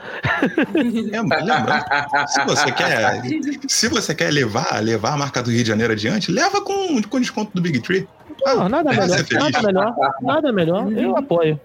Vai ser feliz. E você, o pô, o Tony Boss falou que gosta de time que é menosprezado, você vai ficar, você vai ficar quieto? Não, não maior menosprezado de todos, o Mavecão da Massa, o time do Luquinha Dontit, meu amor tesouro. Menosprezado o quê? Para, para. Aí, aí a parada não vai acabar agora. Para! Para! Vamos, Pô, vamos marcar. Ó, o Tony Boys vai ser convidado para uma, uma, uma, outra resenha pra gente falar sobre times menosprezados. E eu vou falar vamos, do meu Mavecão. Ó, a NBA tá voltando. Tem o canal da NBA no YouTube que tá, ó instalando. Meu parceiro Fernando Medeiros está lá, um abraço para ele. Cara, eu acho que é, é, é, um baita progresso também a gente poder ver jogos numa qualidade top, com uma galera top comentando, né? É, é, é, é a, a, Lana, cara, um espetáculo de comentarista, uma mina inteligente, incrível. Então, cara, a gente tem que falar sobre isso aí, porque para mim não tem nada de menosprezado aí, não, irmão. Eu tava falando do Botafogo. Não, não, não. Eu, eu, eu, eu, eu, eu, eu, acho que não é menosprezado, mas esse pessoal do Big Tree que escreve lá nas colunas, né, a redação do Big Tree menospreza o Mavericks. Eu vou fazer o protesto aqui mesmo, é isso aí, tenho dito. Renan, agora é com você, entendeu? É, é isso aí, pronto. Depois desse momento de indignação do meu querido amigo Cadu, queria mais uma vez agradecer a presença de vocês aqui conosco, meu nome, em nome de toda a equipe do Big Tree. Cara, que episódio gostoso de gravar. É, poxa, sensacional ter, ter vocês aqui conosco. Queria, queria falar Let's Go Hit, porque desnecessário. Let's Go não, já estamos indo. Já estamos indo. Já estamos já estamos já estamos a meio caminho. Eu gosto dessa minha conexão que eu tenho com Miami Heat, com o calor de Bangu, acho que tudo tá tudo em casa. é... Tá combinado, tá combinado. Exato, exato. E convidar a todos para acompanhar o Big Tree nas nossas redes sociais, Twitter, Facebook, Instagram. É, acompanhar o nosso site, tá saindo coluna pra caramba, mandar um abraço pro pessoal da redação. Tá saindo a pelada de domingo, que é a coluna de que alguém é, com a voz muito parecida com a minha escreve. a história de pelada, então, você gosta de ouvir história de pelada? Confere a pelada de domingo, saindo todo domingo, tá? Maneiro. Essa e, mu e muitas outras colunas você encontra no Big Tree. E é isso, galera. Um abraço e até a próxima. Um abraço, gente. Tamo junto, família. Tchau, tchau. Valeu, valeu. Valeu.